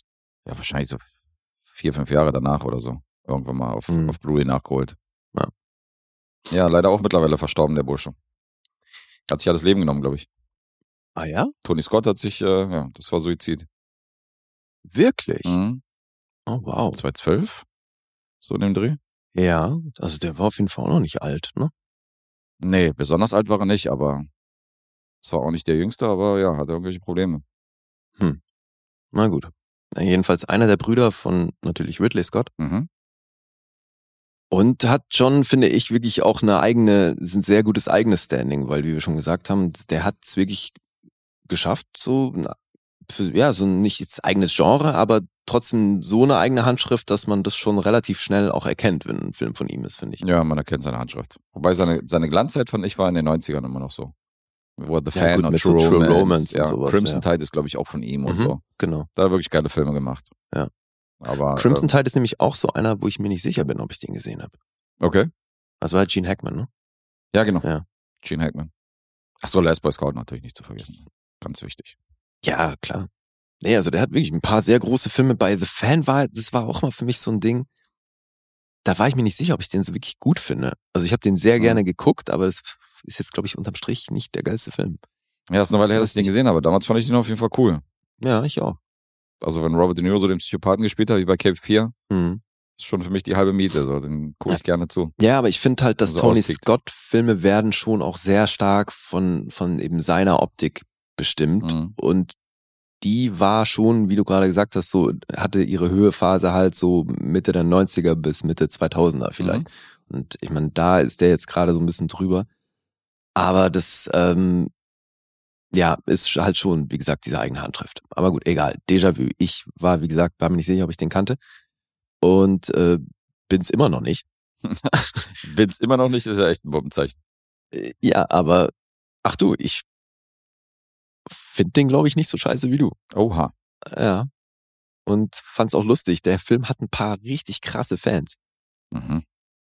Ey, und jetzt gibt's ja das, die Härte finde ich ja, dass das Drehbuch, das hätte, da wärst du nie drauf gekommen, Alter. Wenn dir die in, in einem Quiz irgendjemand diese Frage gestellt hätte, wär, nie im Leben wäre da jemand drauf gekommen, weil das ist original das teuerste Drehbuch, was jemals verkauft wurde. Ohne Scheiß. Ja, Mann. Okay. Ich habe das dann auch nochmal double gecheckt, weil das ne, mit den Trivia Facts und so auf IMDb ist das ja immer so eine Sache. Mhm. Habe ich mir recherchiert, was so die teuersten Drehbücher waren und da ist dieses Drehbuch tatsächlich auf Platz eins mit äh, viereinhalb bis fünf Millionen Wie krass. wurden dafür bezahlt. Ja, da wurden schon, wurden schon manche kleinen Filme, hätte man, äh, hätte man fünf, sechs von kleinen Filmen da inszenieren können mit diesem Budget. Allein fürs Drehbuch ist schon krass, viereinhalb Millionen. Ja, das wurden halt, wurde halt noch nie für ein Drehbuch bezahlt. Das ist so heftig.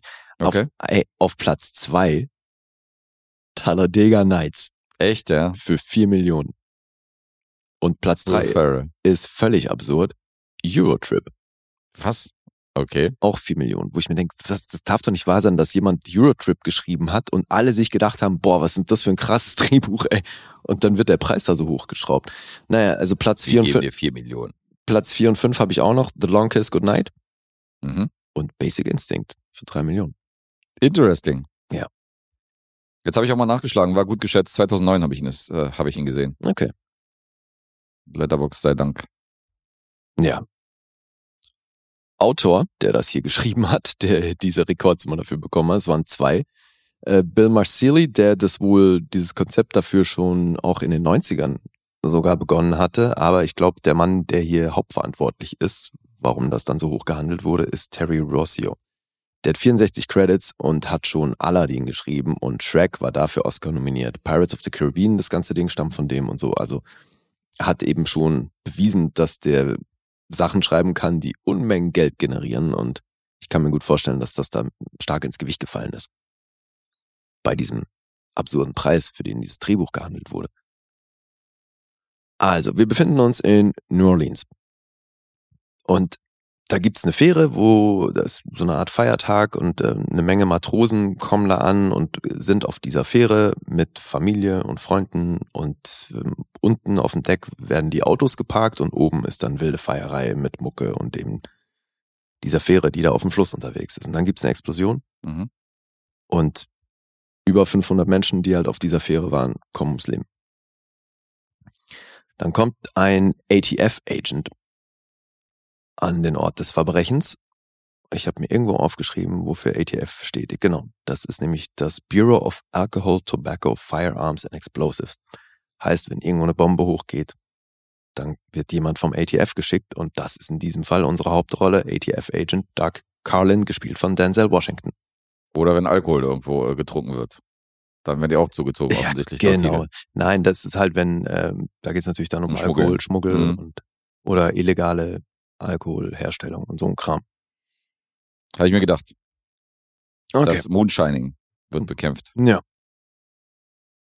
Und dann kommt äh, der dazu und nimmt erstmal die Ermittlungen auf. Ist da, macht einen sehr routinierten Eindruck und verschafft sich auch gleich einen ganz guten Überblick über alles. und Geht dann da auch an Orte, wo die anderen Polizisten erstmal nicht drauf kommen, um halt Hinweise darauf zu finden, wie diese Explosion zustande kam. Mhm. Und natürlich, also ich meine, von den Leuten auf der Fähre kann natürlich niemand berichten, weil wir sehen natürlich am Anfang, was auf der Fähre passiert. Und da ist halt einer, der, der Aufpasser dort, der sieht dann da so ein Auto, wo plötzlich das Radio an ist, weil der Motor läuft und da ist aber niemand im, im Wagen und dann guckt er sich den an und sieht, da sind keine Kennzeichen an dem Auto und so und das ist alles recht shady. Dem Moment, wo er da äh, versucht, in den Kofferraum zu gucken, Mhm. sehen wir, dass da der ganze Kofferraum voll mit Sprengladungen ist und dann geht das Ding hoch. Und so findet dann Doug Carlin natürlich auch so kleine Plastikteile mit so Kabeln dran, wo eben offensichtlich wird, es gab einen Sprengsatz. Mm, Dann kommt ein FBI-Agent dazu, gespielt von Val Kilmer. Der sieht, wie Doug Carlin dort ermittelt und ist ziemlich beeindruckt davon. Und so dauert es nicht lange, dass er ihn bittet, bei so einer äh, Spezialeinheit mitzumachen und lädt ihn da ein, da mitzukommen und dann gehen die in so eine, ähm, ja, in, in, in so ein, ach da, das ist halt so ein Zentrum, wo tausend Monitore sind und äh, übelst viele technische Geräte und ein Raum voller Leute und er kommt da rein und weiß überhaupt erstmal nicht, was abgeht und dann sieht er, dass die sich gerade Videomaterial angucken von der Fähre und Leuten drauf rum und äh, das aber zu einem Zeitpunkt, der vor der Explosion liegt Mhm. viereinhalb Tage liegt das in der Vergangenheit, um genau zu sein. Und dann erklären die ihm, dass die jetzt eine Technologie entwickelt haben. Ähm, ja, das ist, das ist ziemlich äh, weit hergeholt und wahrscheinlich auch nicht ansatzweise in irgendeiner Form belegbar, weil das geht hier im Endeffekt um Zeitreisen oder um, um Zeitverschiebung, weil die gucken sich so eine Art ähm, Zeitsprung an, der aber eben immer genau viereinhalb Tage zurückliegt. Mhm. Jetzt ist entscheidend bei der Sache, dass eine der Leichen, die dann da auch gefunden wurde nach der Explosion, ist eine Leiche, die nachgewiesenermaßen vor der Explosion umgebracht wurde und also da schon im Wasser lag. Und so denkt sich Doug Carlin dann relativ schnell, dass es da einen Zusammenhang geben muss zwischen der Leiche, die dort gefunden wurde vor der Explosion, und dann dem Attentat an sich. Und so benutzen sie diesen, diesen Zeitsprung, dieses, dieses Video von den vor viereinhalb Tagen, um die Frau, die damals natürlich noch gelebt hat, zu beobachten und so Hinweise auf den Täter zu finden. Und da ist dann Doug Carlin ziemlich obsessiv unterwegs. Und da habe ich schon echt so ein bisschen Vertigo-Vibes verspürt, wo ich auch dachte, okay, Tony Scott hat sich halt einfach gedacht, geil, Vertigo, cooler Film, ähm, packen wir noch irgendwie bisschen Science-Fiction, Zeitsprung und ein paar Explosionen dazu. Mhm. Aber weil so im Grunde das, was die Hauptfigur hier ausmacht, ist halt wirklich diese Obsession mit dieser, mit dieser Frau, die dann zu Opfer wird. Ja, und da spielt dann natürlich auch eine Rolle, dass sie irgendwann stellen die fest, oder es am Anfang ist es halt nicht so richtig klar, was das jetzt ist, was die sich da angucken und ob es da überhaupt eine Verbindung gibt. Und die versuchen das natürlich alles technisch, wissenschaftlich zu erklären, aber kommen dann natürlich auch in einen Bereich, wo man es nicht mehr so wirklich erklären kann. Und so ist es dann schon so ein bisschen eine relativ wirre Handlung. Man merkt da auch, dass die Autoren sich eigentlich, das habe ich dann auch recherchiert, die Autoren hatten sich eigentlich mehr auf dieses ganze, auf diese ganze Science-Fiction-Komponente konzentriert, wo eben auch mehr erklärt wurde, wie das alles zustande kommt mit Zeitsprung. Und wir beobachten hier Orte via Satellitenbilder von vor viereinhalb Tagen. Und da ist aber, und das sei jetzt mal dahingestellt, ob das dann der Verleih, ob der da schlussendlich verantwortlich war oder ähm, ob Tony Scott das so umgedreht hat. Also ich meine, Producer Jerry Bruckheimer, der weiß ja schon auch, was er macht. Mhm. Aber äh, hier ist es jetzt natürlich, der Fokus ist nicht auf diesem Science-Fiction-technischen Teil. klar, sondern es geht hier natürlich um die anstehende Bedrohung und um die Obsession von Doug Carlin mit Claire Kutschewa heißt sie. Gespielt von Paula Patton übrigens. Ja, dann spielt Jim Caviezel noch mit, Adam Goldberg, der sehr großartig an einem Satz ruft, I need more cowbell. Hab ich mich sehr gefreut. Hm. Bruce Greenwood ist noch dabei, Alden Hansen, das ist hier der, der Foggy aus Daredevil, ne, der seinen Kumpel spielt. Okay, der Blonde, ja. Ja, den hat man hier auch total schnell erkannt. Und Al Fanning ist ja auch noch in einer kleinen Rolle dabei. Also aus heutiger Sicht schon echt ein cooles Line-Up. Die war aber noch richtig klein, oder? Ja, ja. Ja, und ich war natürlich intrigued, weil Science Fiction und so für Action und eben gerade diese Tony Scott Action habe ich ja schon auch echt was übrig. Und deswegen, ich konnte mir den gut angucken. Also der hat auf jeden Fall seine Macken und das ist aber, glaube ich, halt das Problem, weil das war natürlich jetzt auch, ne, 75 Millionen hat der gekostet. Mhm. Da ist der Verleih natürlich auch dahinter oder die Studios, dass das ein Mainstream-Film wird. Und wenn du den natürlich zu krass dann äh, auf diese Science-Fiction-Schiene gehst, dann Ja. springen wahrscheinlich eine Menge Leute ab, weil dann wird es einfach zum Genrefilm und da haben dann viele Leute natürlich keinen Bock drauf. Aber der hat schon, also dadurch, dass da einfach gefühlt auch einiges fehlt, hat er halt Lücken. Mhm. Also ich glaube, man könnte dann dieses, was sie da aufbauen, mit diesem Zeitsprung-Ding, was natürlich auch Kreise zieht, aber das würde jetzt spoilern, wenn ich darauf eingehe. Aber da, wenn du da genau drüber nachdenkst, hat das natürlich Lücken ohne Ende. Aber das haben natürlich viele Filme, wo es um Zeitsprünge, Reisen oder Loops geht. Mhm. Und deswegen muss man da ein bisschen drauf scheißen. Aber es ist halt schon irgendwie schade, dass die das nicht ähm, straighter machen konnten, sondern dass es jetzt so halt schon auch eben eine große Action-Komponente hat. Natürlich steht hier auch Thriller mit im Genre, weil das alles entsprechend bedrohlich aufgezogen ist und der, der Bösewicht natürlich an, irgendwann auch von Carlin weiß und der da entsprechend unter Druck kommt und so, ja. Ja. Dann äh, Trivia Facts gibt's hier ein, zwei witzige. Einmal stand hier, dass äh, Tony Scott und Val Kilmer sich T-Shirts haben machen lassen für die ganze Crew, die die dann auch getragen haben am Set, wo drauf stand Malcolm X, Jesus Christ and Jim Morrison, Deja Vu. How can we fail? Okay. Logisch, weil Denzel Washington hat natürlich Malcolm X gespielt, Jim Caviezel, Jesus und Val Kilmer hat Jim Morrison gespielt Mhm. in einem Doors-Film. Ja, fand ich ganz nett. Und dann äh, auch total abgefahren. Ähm, das war am Anfang war es ein, ein bisschen ein Hickhack, ob die überhaupt da drehen können, weil kurz davor war ja Katrina. Ne? Also weil die in der P-Production waren, 2005 hat Katrina New Orleans auseinandergenommen. Mhm.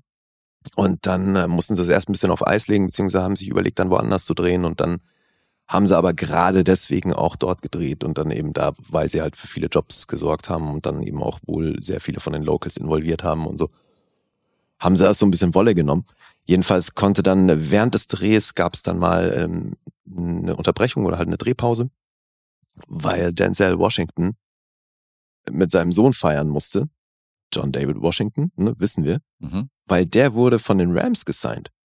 Ach, da war das, So. okay. Ja, Ja, stimmt, der hat ja auch eine Football-Karriere gehabt. Genau, der war 2006 undrafted Free Agent, dann haben eben die St. Louis Rams den gesigned. Mhm. Jetzt ist die Härte, dass der Coach äh, Scott Linehan von den Rams Mhm. war oder ist Jim Caviezel's Schwager. Abgefahren.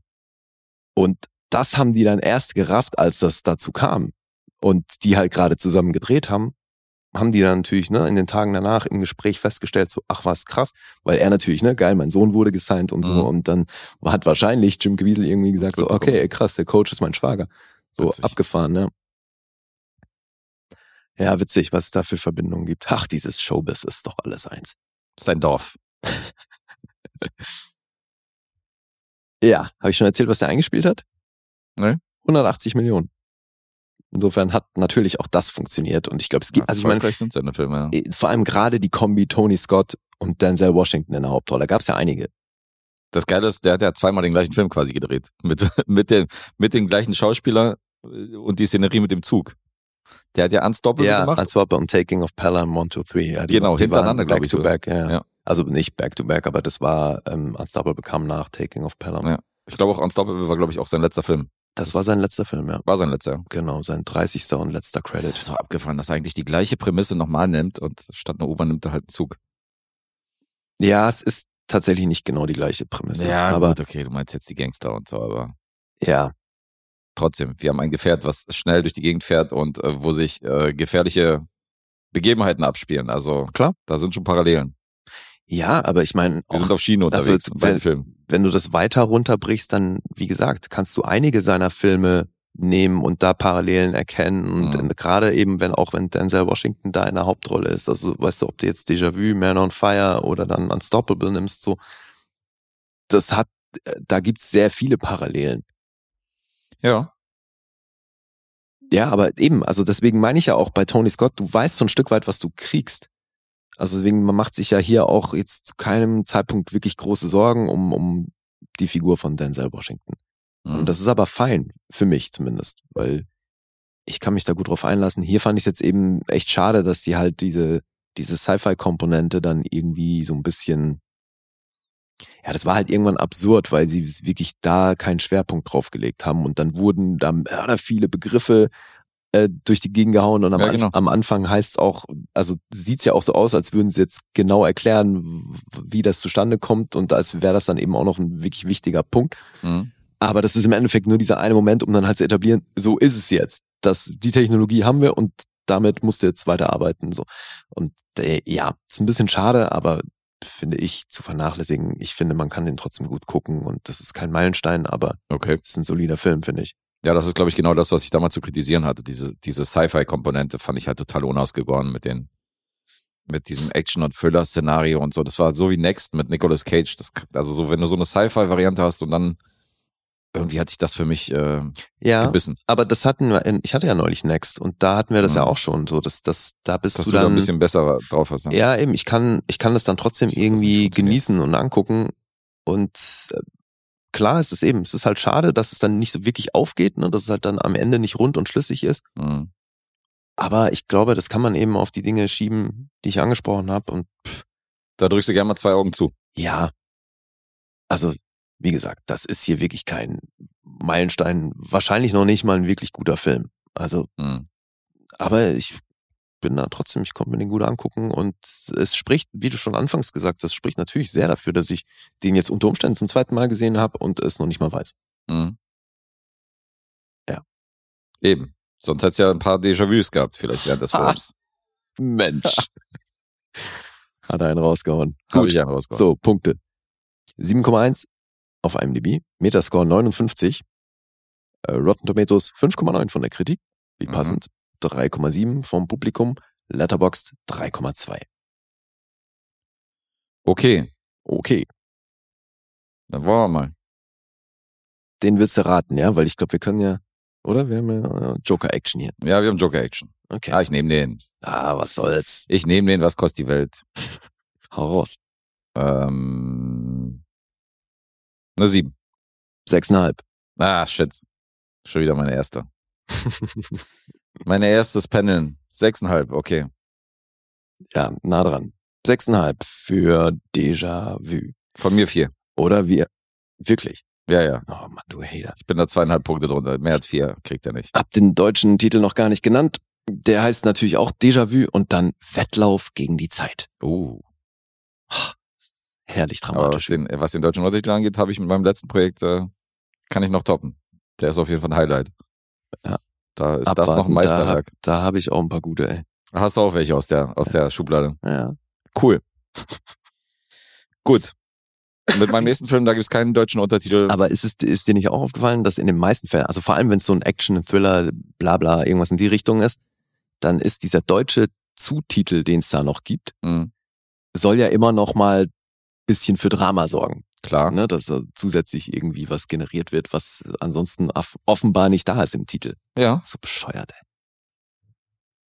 Warum nimmt man nicht so einen Titel? What is your goal here? To get everybody to hate you? Because it's working. Einfach What is your goal hier als, äh, als Untertitel? Das wäre doch mal was. Ja, genau. We have no idea what we're doing. Warum gibt's nicht so einen Film? Die ehrlichen Untertitel. Ja. Okay. So, Untertitel gibt es bei meinem nächsten Titel nicht, habe ich schon erwähnt. Und ähm, Der Autor ist ein sehr prominenter Herr, der äh, die Originalvorlage von diesem Film geschrieben hat. Der wird nämlich gerne mal beschrieben mit dem unsäglichen Titel Kultautor. Mhm. Und hier geht es um den Kultautor Nick Hornby. Ah ja. okay. Auf jeden Fall auch Wobei, bei- also tatsächlich einer, von dem ich ein bisschen was gelesen habe. Ja, gut, okay. Dann hast du ja, also der hat ja schon Oscar-Drehbücher geschrieben, klar. die, die, die nicht aus seiner Feder kommen. Also der war schon hier mit Wild und Brooklyn und so war er schon im Oscar-Rennen und An Education. Was war denn das jetzt für ein Satz? Er hat, er hat Oscar-Drehbücher geschrieben, die nicht aus seiner Feder stammen. Nee, die jetzt buchmäßig nicht aus seiner Feder schreiben, wo es jetzt keine Originalvorlage gab. Ach so. Und dann Ja, hat okay. er aber wiederum äh, große Bücher geschrieben und bekannte Bücher, die du sicher auch gelesen hast, die äh, später zu, zu Filmruhm gekommen sind. Ja, so High Fidelity und sowas. High Fidelity und sowas, richtig. Wobei du jetzt schon das Beispiel genannt hast von dem Film, der nach Amerika umgesiedelt worden ist von Handlung. Mhm. Ansonsten ist er ja eher so im Vereinigten Königreich unterwegs von einer Story, von einer Handlung. Und da spielen auch meist seine Bücher, also eigentlich immer. Ja. Also Fever Pitch ist, glaube ich, auch äh, von ihm gewesen. Das haben die auch nach Amerika verfrachtet, in so einem Baseball-Szenario. Mit Drew Barrymore damals. Mhm. Aber jetzt soll es um eins seiner äh, jüngeren Bücher gehen, nämlich aus dem Jahr 2018. Da hat er das Buch Juliet Naked geschrieben. Mhm. Und das wurde verfilmt. Und den Film habe ich mir angeguckt. Der ist tatsächlich auch im Jahr 2018 entstanden, also sehr, sehr frisch. Und äh, über den rede ich jetzt. Regisseur des Ganzen, Jesse Peretz. Regisseur von Our Idiot Brother mit Paul Rudd, ein ganz lustiger Film. Hat viel für Serien gemacht, Nurse Jackie, Glow, äh, Regie geführt bei ein paar Folgen. Hier Shrink Next Door, da hat er mehrere Folgen inszeniert. Mhm. Und äh, das Drehbuch wurde geschrieben von drei verschiedenen Autoren. Einen davon würde ich hervorheben, das ist Jim Taylor. Der war immerhin dreifach Oscar nominiert, hat einmal den Oscar bekommen für Sideways. Also das ist auf jeden Fall auch ein Hochkaräter. Mhm. Und ähm, hast du schon mal was gehört von dem Film, Juliet Naked? Ja, also zumindest äh, klingelt bei dem Namen irgendwas. Gehört offensichtlich nicht zu den Büchern, die du gelesen hast. Nee. Okay. Ähm, Darstellerriege. Rose Byrne und Chris O'Dowd aus Bridesmaids wurden hier wieder vor der Kamera vereint. Auch zwei Namen, die man kennen könnte.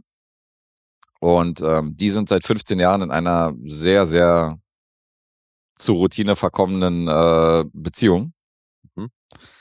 Wo die halt merken, okay, die haben sich nicht viel zu sagen, die schlafen nicht mehr miteinander und so ein bisschen die Liebe und die Leidenschaft und das, äh, das Herzchen in den Augen hat sich, ähm, hat sich verflüchtigt.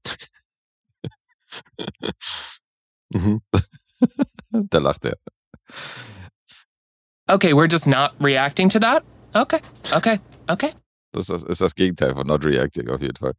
Ähm, und Chris O'Dowd ist ziemlich fanatisch. Er hat nämlich den Fanclub von so einem verschollenen Rockstar. Tucker Crow. Und Tucker Crow hat vor ewigen Jahren mit in seinen 20ern irgendwie ein Album rausgebracht, was von ihm absolut vergöttert wird, wo er fanatisch unten in seinem, in seinem Keller, in seinem Zimmer hat er halt so einen Schrein aufgebaut mit Zeitungsartikeln und Postern von Tucker Crow. Der ist nämlich von einer Nacht zur anderen komplett verschwunden. Keiner weiß, wo er ist und was er treibt. Mhm. Und seitdem ist äh, Chris O'Dowd Charakter halt immer hinterher irgendwie, er zerlegt halt jeden seiner Songs und kennt halt jede Note auswendig, weiß halt alles über Tucker Crow und so und äh, verfolgt halt so ein bisschen diese Legende von ihm. Okay. Und Rose Byrne hat sich mal im Internet über die Webseite von ihrem Freund mal so eingeklinkt und hat in das Forum reingeschrieben, wie sie, die, wie sie den einen Song, diesen berühmten Song Juliet Naked nämlich so sieht und hat, ist da relativ kritisch angegangen. Und das Und, fand ein, aber er weiß natürlich nicht, dass das sie war. Nee, er weiß es nicht. Mhm. Und ähm, das fand ein Herr besonders erfrischend, der sich dann daraufhin gemeldet hat. Das ist nämlich Tucker Crow himself. Ah ja. Er meinte nämlich, endlich mal jemand, der den Nagel auf den Kopf trifft. Das ist nämlich nicht das Meisterwerk, was ich damals geschrieben habe. Okay. Denn die Dinge sind doch manchmal anders, als man, als man denkt und so. Und er wird halt von allen vergöttert und dann fängt sie so eine E-Mail-Freundschaft an mit Tucker Crow und schreiben sich halt so ein bisschen hin und her. Mhm. Der wird gespielt von Ethan Hawke. Ah ja. Ethan Hawke spielt den alternden, so ein bisschen ergrauten Rockstar. Tucker Crow hat so ein bisschen Bäuchlein gekriegt, hat halt so einen kleinen Jungen und ähm, hat sich komplett zurückgezogen halt von, diesen, von dieser Musikbranche. Äh. Mhm. Und auch von dem E-Mail-Kontakt weiß der Mann wahrscheinlich nichts. nee, davon weiß der nichts.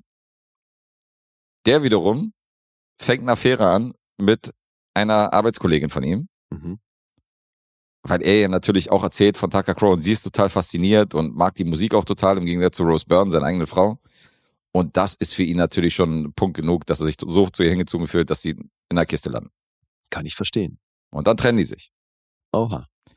Und äh, wo sich ihr Mann dann von Rose Byrne getrennt hat, also ihr Freund, ist natürlich der Weg frei, ein bisschen Gefühle für Tucker Crow zu entwickeln. Natürlich. Und äh, der besucht sie dann.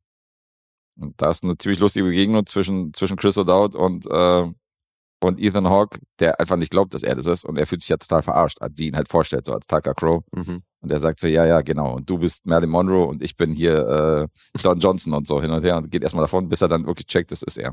Aber müsste der nicht auch wissen, wie er aussieht? Also klar, ist viel Zeit Das vergangen. ist 30 Jahre her. Ja. Ja, okay. Ja, ja. Also er vergleicht dann zu Hause, wo er zu Hause war und die sagt so, ja, sei ihm denn ähnlich? Dann fängt er halt an, so seine alten Plattencover rauszuholen, wo er auch so ein bisschen so im Halbschatten ist, so, Mhm. weißt du, so halt in jungen Jahren und so. Also es gibt ja auch keine richtigen Fotos von ihm, weil, Ach so, okay. weißt du, war ja ein Album und dann weg vom Fenster. Mhm. Das ist ja so ein Mysterium, was mit ihm aufgebaut wird. ja, ja, okay. Aber er fängt dann an, die Bilder zu vergleichen und denkt dann so, okay, vielleicht habe ich da einen Fehler gemacht. Und da geht es so ein bisschen um diese, äh, um diese Beziehung von Rose Byrne, also um diese Dreieckskonstellation. Chris O'Dowd, der sie dann auch so ab einem bestimmten Zeitpunkt natürlich zurück will und Ethan Hawke als alternder Rockstar, der einsieht, dass er halt die erste Hälfte seines Lebens komplett verplempert hat. Weißt du, komplett verballert hat und hat irgendwie sieben uneheliche Kinder Mhm. und wird jetzt Opa von seiner ältesten Tochter, weil die ist jetzt schwanger und äh, kann sich halt nicht damit anfreunden, dass er jetzt auf einmal Großvater wird. Aber irgendwie fängt er das dann an, im Laufe des Films zu embracen und dann so seine Familie zu akzeptieren und auch die ganzen Fehler, die er gemacht hat und sagt er, okay, dafür will er halt in der zweiten Hälfte seines Lebens halt alles richtig machen. Mhm. Das ist die Story von Juliet Naked, also sehr, Boah, das klingt. ja, das ist ein bisschen, äh, das ist ein bisschen sehr, äh, wie sagt man, gewöhnlich. Ja, Also hat man schon in der Form gesehen, das ist, äh, das ist es halt. Das klingt sehr generisch oder halt schon Ja, da gewesen. Ja. ja, ja, ist es. Das ist schon da gewesen, generisch. Ich meine, Rose Byrne ist natürlich wieder bezaubernd, die mag ich ja total in den Film. Mhm. Die macht das auch wieder gut. Was ich äh, erstaunlich finde, ist, dass die im sechs Monate schwanger war während des Drehs. Das hat man hier, das habe ich hier nicht gecheckt. Also man hat die Perspektiven wohl immer so geschickt gewählt, äh, dass man nicht gesehen hat, dass die im sechsten Monat da irgendwie ist. Mhm. Fand ich auch interessant. Und die zeigt ihr auch insofern Einsatz, dass sie sich während der Dreharbeiten die Fingerkuppe abgehakt hat an einem Mixer. Da musste ihre Fingerkuppe musste wieder angenäht werden. Äh, so einen Unfall hatte man dann hier auch. Aber so blutig geht's in dem Film Juliet Naked nicht zu. Also das ist natürlich eher fürs Herz und ähm, ist unterm Strich wirklich generisch, was du gerade sagst. Ist, was so, äh, was so die Hornby-Vorlagen angeht, also auch, auch hier Board, äh, a Boy und so ist um einiges besser. High Fidelity sowieso, da kommt er nicht ran. Also Juliet Naked ist zu vernachlässigen. So würde ich es mal zusammenfassen. Aber konntest du gucken oder Ja, war das schwer nervig? Nee, ich konnte es gucken, nervig was nicht, aber es war halt sehr harmlos. Ja. Unterm Strich war es harmlos, so kann man es formulieren. Okay. Ja, Mhm. also verhaltene Empfehlung hier, wenn ihr jetzt so ein bisschen einen kleinen Film fürs Herz sehen wollt, dann von mir aus, aber ich übernehme da keine Verantwortung. Mhm. Aus dem Jahr 2018 geht 97 Minuten. Das war schon von mir. Da hier die 90 Minuten, oder?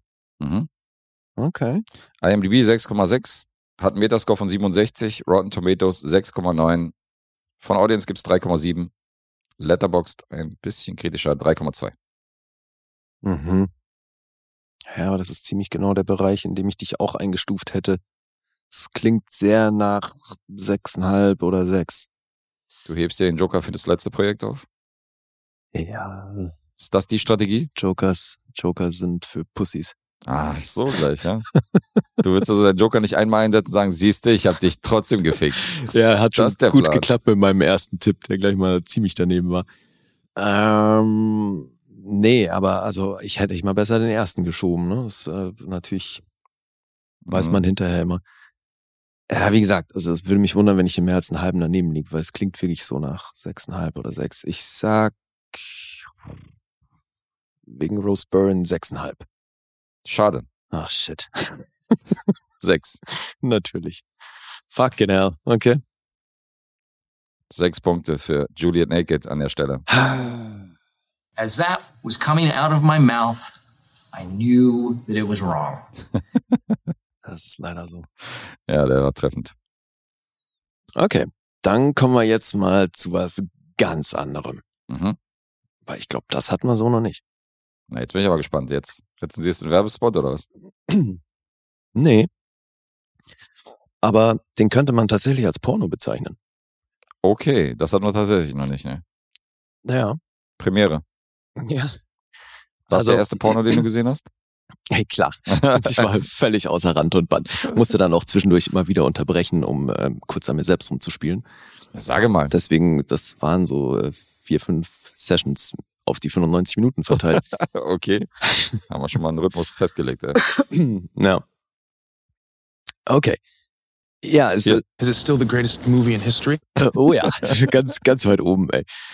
Nee, das, ich bin da gerade so ein bisschen intrigued, weil, also wir hatte ja neulich hier diesen ähm, französischen Film, den mir Manu aufgetragen hat. Ach so. Hm? Und das war ja auch schon so ein Film aus den 70ern und da gerade so in der Zeit wurde ja gerne mal ähm, Sex mit allen möglichen Genren kombiniert. Mhm.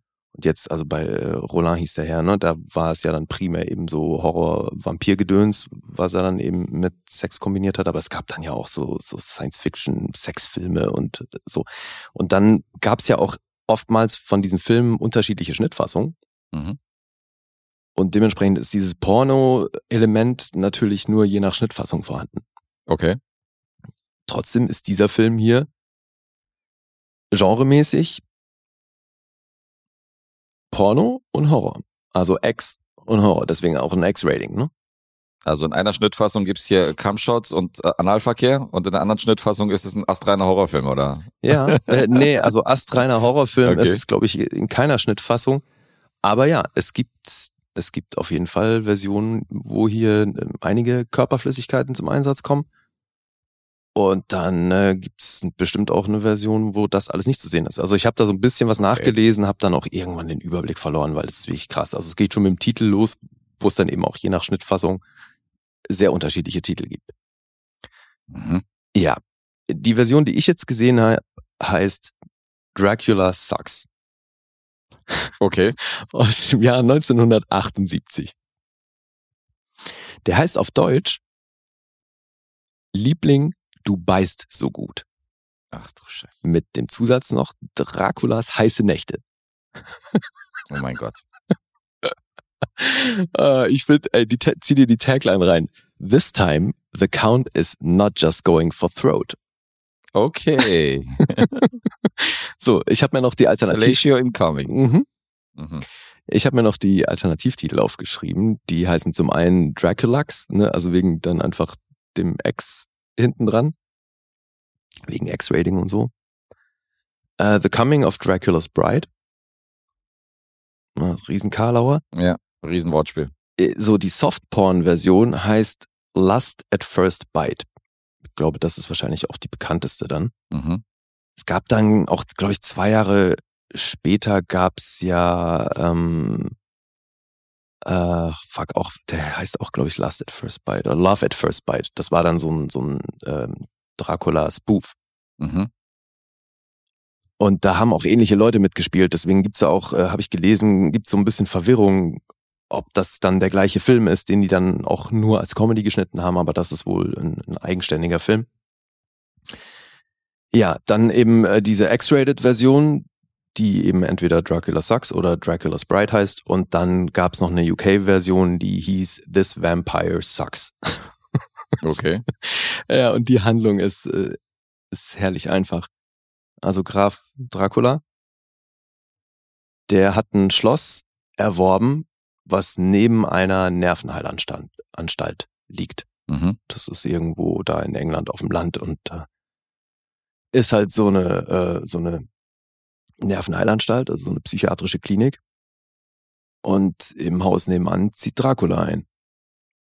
Naja, und dann werden nach und nach die Patienten in dieser Anstalt gebissen von ihm und seinen Vampirbräuten.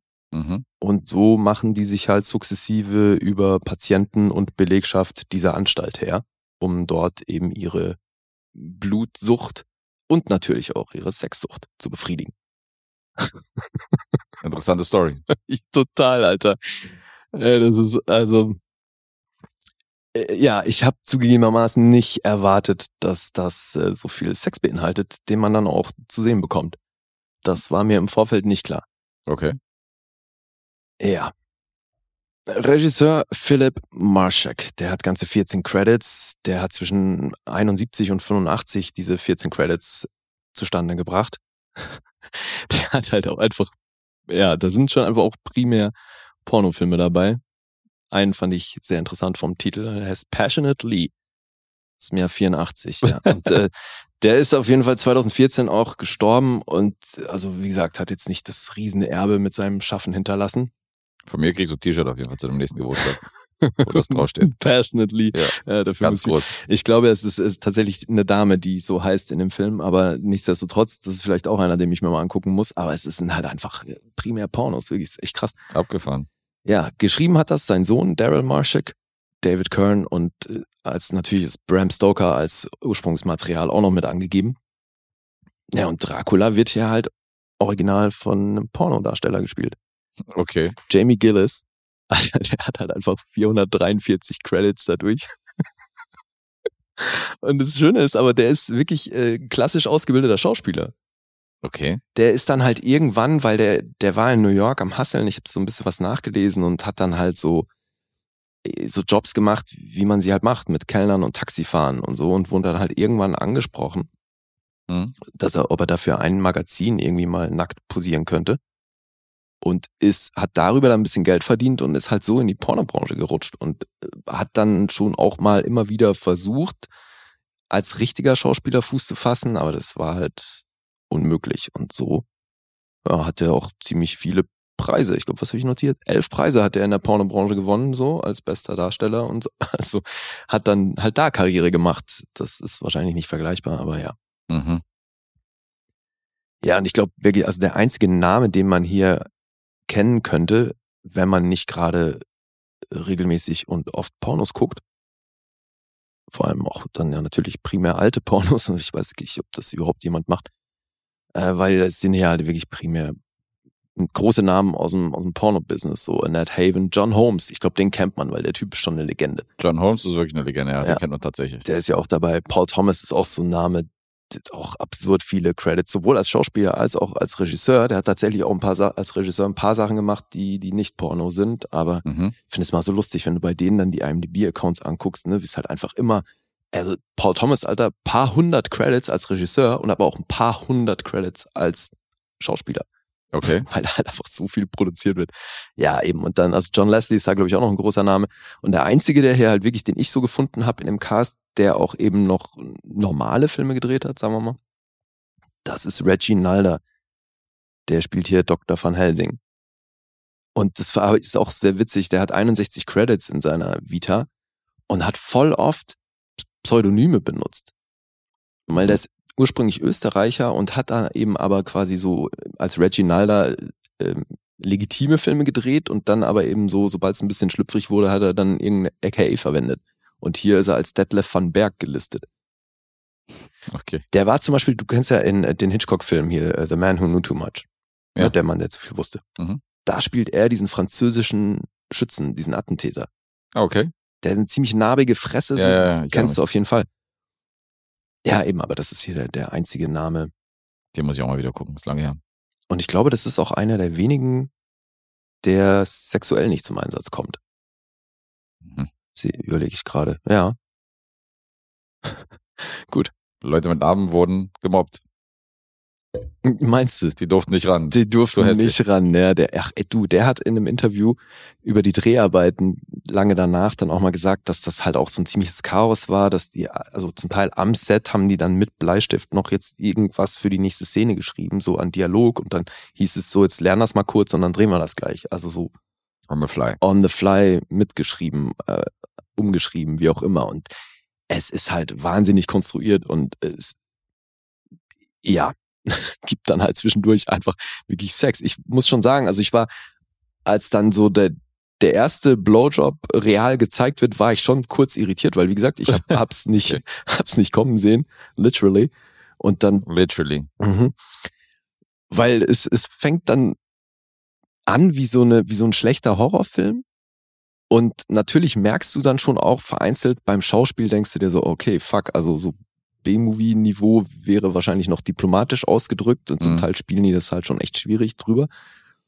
Aber das hatte man ja eben bei Roland auch so, ne? Und dann, wenn man sich ja, wenn das stilistisch irgendwie ein Guss ist, so kann man sich ja drauf einlassen.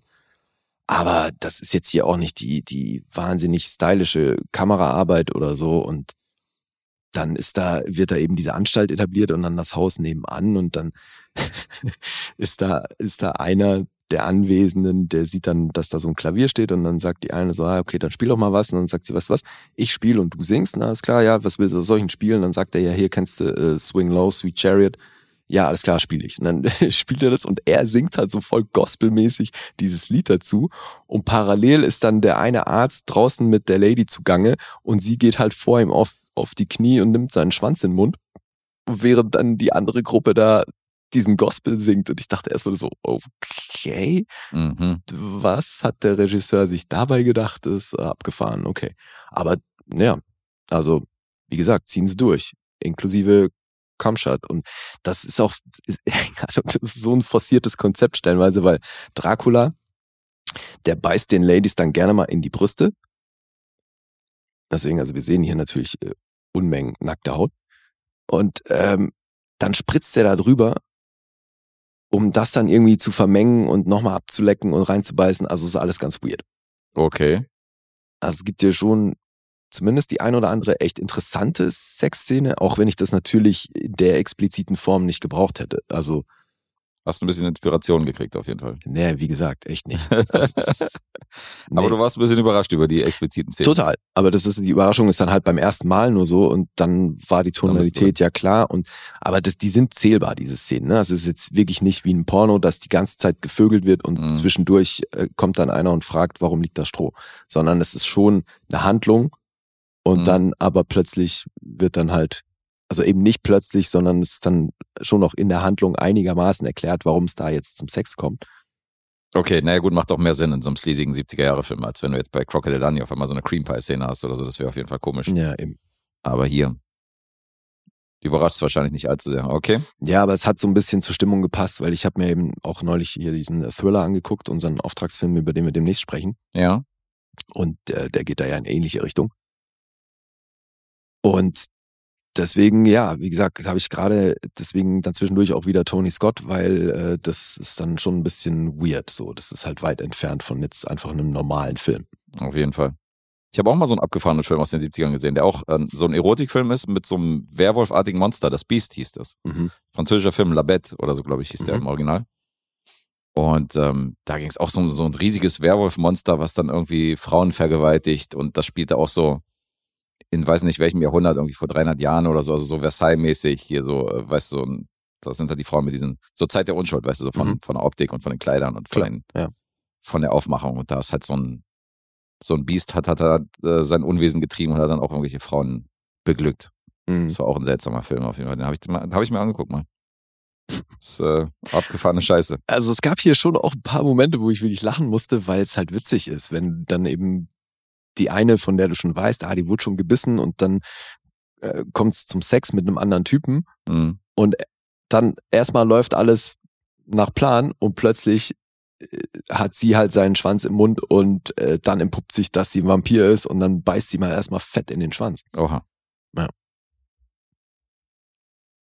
Hört sich nach einer krassen Story an. Aber es ist halt wirklich, es ist grober Scheiß, Alter. Also es ist auch eben lange nicht so, dass ich dem hier stilistisch was abgewinnen kann oder so. Äh, also das Einzige, wofür ich hier Props geben kann, äh, sind die Brü also Brüste halt in Hülle und Fülle. Okay. Und ansonsten, ja, also ich muss sagen, Jamie Gillis, dafür, dass der sonst nur Pornos gedreht hat, äh, spielt er das hier wirklich erträglich. Und also nicht so, dass, dass du dich die ganze Zeit fremdschämen musst oder so. Wenn, also ne, jetzt gemessen an diesem komplett absurden Szenario. Mhm. Ja, das finde ich schon lustig, wenn man dann so liest, was, was es eben mit diesen alternativen Versionen, was sie dann für die jeweiligen Märkte versucht haben, draus, draus zu machen. Mhm. Ja, die Härte war, warte mal, das muss ich jetzt einmal nochmal nachlesen, weil das wirklich witzig ist. Also die, es gibt nämlich noch eine indische Version. von dem Film. Mann, wo waren das bei, äh, bei IMDb mit den Alternate Versions irgendwo weit unten, ne? Ähm, und in, der, finde- in dieser indischen Version haben die dann nämlich ähm, Szenen reingeschnitten aus irgendeinem 80er Jahre, äh, warte, wie war das? Genau, in Indien heißt der American Dragula mit G. Der ist nur 65 Minuten lang. Mhm. Kommt alles, was Sex ist, ist raus. Also Nacktheit und Gewalt auch. Also es ist dann eigentlich komplett harmloser Film. Und Okay. stattdessen haben die da Szenen aus Ghoulies von 1985 reingeschnitten. Alter. Ja, Ghoulies kenne ich mit den kleinen Viechern, ne? Du Echt, denkst ja? so, hä? Was hat das damit zu tun, Alter? Was ist also so völlig random. Ja. Ja, und eben, also es gibt ganz unterschiedliche Schnittfassungen hier, weil wie gesagt, da hast du mal eine Version komplett ohne Sex, dann eine Version mit Sex, aber halt ohne ähm, explizite Bilder, also die Mhm. soft, softe Version Softporn und so. Also ja, ganz dubios. Aber ich glaube, dann hast du erst recht nichts von dem Film. Also äh, so, ja, hast du halt, also die, die Pornoszenen sind wirklich die größeren Schockmomente als jetzt das, was hier sonst so als Horror funktionieren sollte. Okay. Also aus Horrorsicht ist es ein katastrophaler Film, äh, aus aller, aus allen anderen Blickwinkeln eigentlich auch. Also es ist wirklich kein geiler Film. Echt, der ist ganz schön scheiße. Ziemlich scheiße. Okay. Ja. I'm going to make this way harder than it needs to be. Harder, verstehst du? Hat er wieder einen rausgehauen, ey. That's Ja. what she said. Ja, diesmal literally, Freunde, Mhm. dieses Sample zu nehmen. Naja, also Abgefahren. du, äh, wenn man, also weiß ich nicht, müssten jetzt vielleicht auch mal eine weibliche Stimme zu so einem Film hören, wäre mal interessant zu wissen. Ja, können wir Isa als Auftragsfilm mitnehmen, wenn sie das nächste Mal da ist, ja kein Thema. Wir haben da was für dich vorbereitet. Mal Genau. Alien, jetzt. Jetzt Wir ist würden gerne mal eine weibliche Meinung haben. 95 95 Minuten Horrorporno. Oder wir geben, wir geben mir die indische Version. Ja, genau. 65 Minuten Version mit Ghoulies zusammen. Krass Mashup. Oh Mann. Ist ja völlig random, Alter. Ja. Als wenn du bei Barry Lyndon auf einmal so den Red Line reinschneidest, Alter, irgendwelche Momente. Ja, Das ist vollkommen geil. äh, ist echt komischer Mashup. Keine Ahnung, Okay. was da der Plan war. Ja, Dracula sucks. Liebling, du beißt so gut. Es gibt kein Metascore. Surprise, surprise. Es gibt aber auch keine Rotten Tomatoes Bewertung. Okay, gar nicht, ja. Den haben auf Letterboxd, wie viel waren es? 280 Leute oder so gelockt. Krass. Also ist definitiv mal wieder etwas von der skurrileren Sorte. Ich bin mal gespannt, was du da äh, machen wirst bezüglich Poster dafür finden. Ja, da bin ich auch gespannt, ja. This time the count is not just going for throat. Ha- Hast du mich vor einer Voraus Herausforderung gesetzt. Ja, Aber, aber, gut, ich meine, wenn ich jetzt gar nichts finde, dann nehme ich halt das Poster von Goodies und pack das halt drauf. streichst es so schlecht durch. Schreib rüber. Schreib den Titel rüber, genau. Ja, geil. Äh, Ja, also ich habe nur einen IMDb und einen Letterboxd-Score. okay, immerhin. IMDb 4,9, Letterboxd immerhin 3,1. Ui. Und da bin ich natürlich bei beidem nicht. Also, das kann ich dir verraten. Ja, das klingt auf jeden Fall nach krassen Scheiße. Ich muss hier schieben. Das ist zu schwer. Ich nehme hier meinen Joker. Ah, clever. Das ist mir, das ist mir zu heikel hier, die Geschichte. Ja, kann ich gut verstehen. So, und wir betreiben jetzt kein Rabbit Hunting, sondern ich verrate einfach, wie viele Punkte ich dir gegeben habe. Mach das. Zwei. Zwei Punkte. Ja. Oha. Da ist die Gruft der Vampire schon äh, besser weggekommen. Ist der so? Ach so, nee, der war ja von Manu, sondern von Nee, dir ach, war ja du meinst, äh, ja, äh, Le Frisson de Vampire. Le Frisson de Le Vampire, Frisson richtig. de Vampire. So, ja. Der ja. der Ja, ist- der, der, weil der halt wirklich Style hat. Und das ist hier. Es gibt hier schon einzelne Einstellungen, wo ich dachte, ah, okay, das ist im Ansatz ganz cool. Und dann machen die aber auch so ein paar Spielereien, ey, die so unnötig sind. Und ja, schwierig. Echt, ja. Jetzt muss ich mal gucken, ob den wirklich mal jemand gesehen hat, den ich vielleicht kenne. Das ich würde nicht mich vorstellen wundern. bei den 200. Äh, Nee, das wäre jetzt schon ein krasser Zufall. ach so, wie ist der da? Also nicht unter Dracula Sucks, sondern Doch. okay. Dracula Sucks. 1978. There were no matches. Irgendwas mache ich falsch. Dracula mit C, oder? Ja. Nee, kommt nicht. Okay. Ja, dann Egal. Wirst du da einen der anderen finden, bestimmt. Also, wie gesagt, hat er ein paar Titel. Vielleicht, ja. Vielleicht finde ich ihn unter den anderen Titeln. Ja. Na gut. Abgefahrenes Zeug hast du mitgebracht. Mhm. Dann muss es der dritte Film rausreißen, noch raten, ratemäßig. Jetzt komme ich erstmal zu meinem letzten Projekt. Ja. Und ähm, Aber clever gespielt. Aktuell sieht's ja gut aus bei dir hier. ja, du kannst ja jetzt auch chillen, oder? Ja. Du hast ja beide geraten, insofern musst du den ja nicht raten. Der ist eh nicht tricky wie die ersten beiden, weil so einen richtigen Knaller habe ich jetzt heute nicht dabei. Na toll. Zum Ja. Scheitern verurteilt, von vornherein. Sozusagen. Nein, was heißt zum Scheitern verurteilen? Ich weiß ja mal nicht, was ich mir da angucke. That's what she said. Richtig. Aber auch ein Film, der äh, nicht allzu häufig gesehen worden ist. 2100 Leute immerhin haben den, äh, haben den Film, den ich jetzt vorstelle, geguckt. Das ist jetzt auch nicht, auch nicht so viel. Mhm. Da hast du mich zwar heute getoppt, aber immerhin auch ein Film, den nicht viele auf dem Schirm haben. Und der Name ist Rob the Mob. Mhm. Und auch ein ziemlich herrlicher deutscher Untertitel. Mafia ausrauben für Anfänger. Schon die ganze Handlung umfasst im Untertitel. Das ist so lächerlich, Alter. Ja. Surprise, surprise. Ja. Raymond de Felita war der Regisseur, hat wenig Credits, hat nicht viel gemacht, was man kennt. Der hat aktuell einen Film, Stano heißt der, über einen äh, Baseballspieler, eine Filmografie. Joe Manganiello spielt den. Mhm. Und ähm, passenderweise Sofia Vergara spielt seine Frau in dem Film. ähm, das ist vielleicht ein Film, den der ein oder andere auf dem Schirm haben könnte. Ansonsten alles andere eher unbekannt.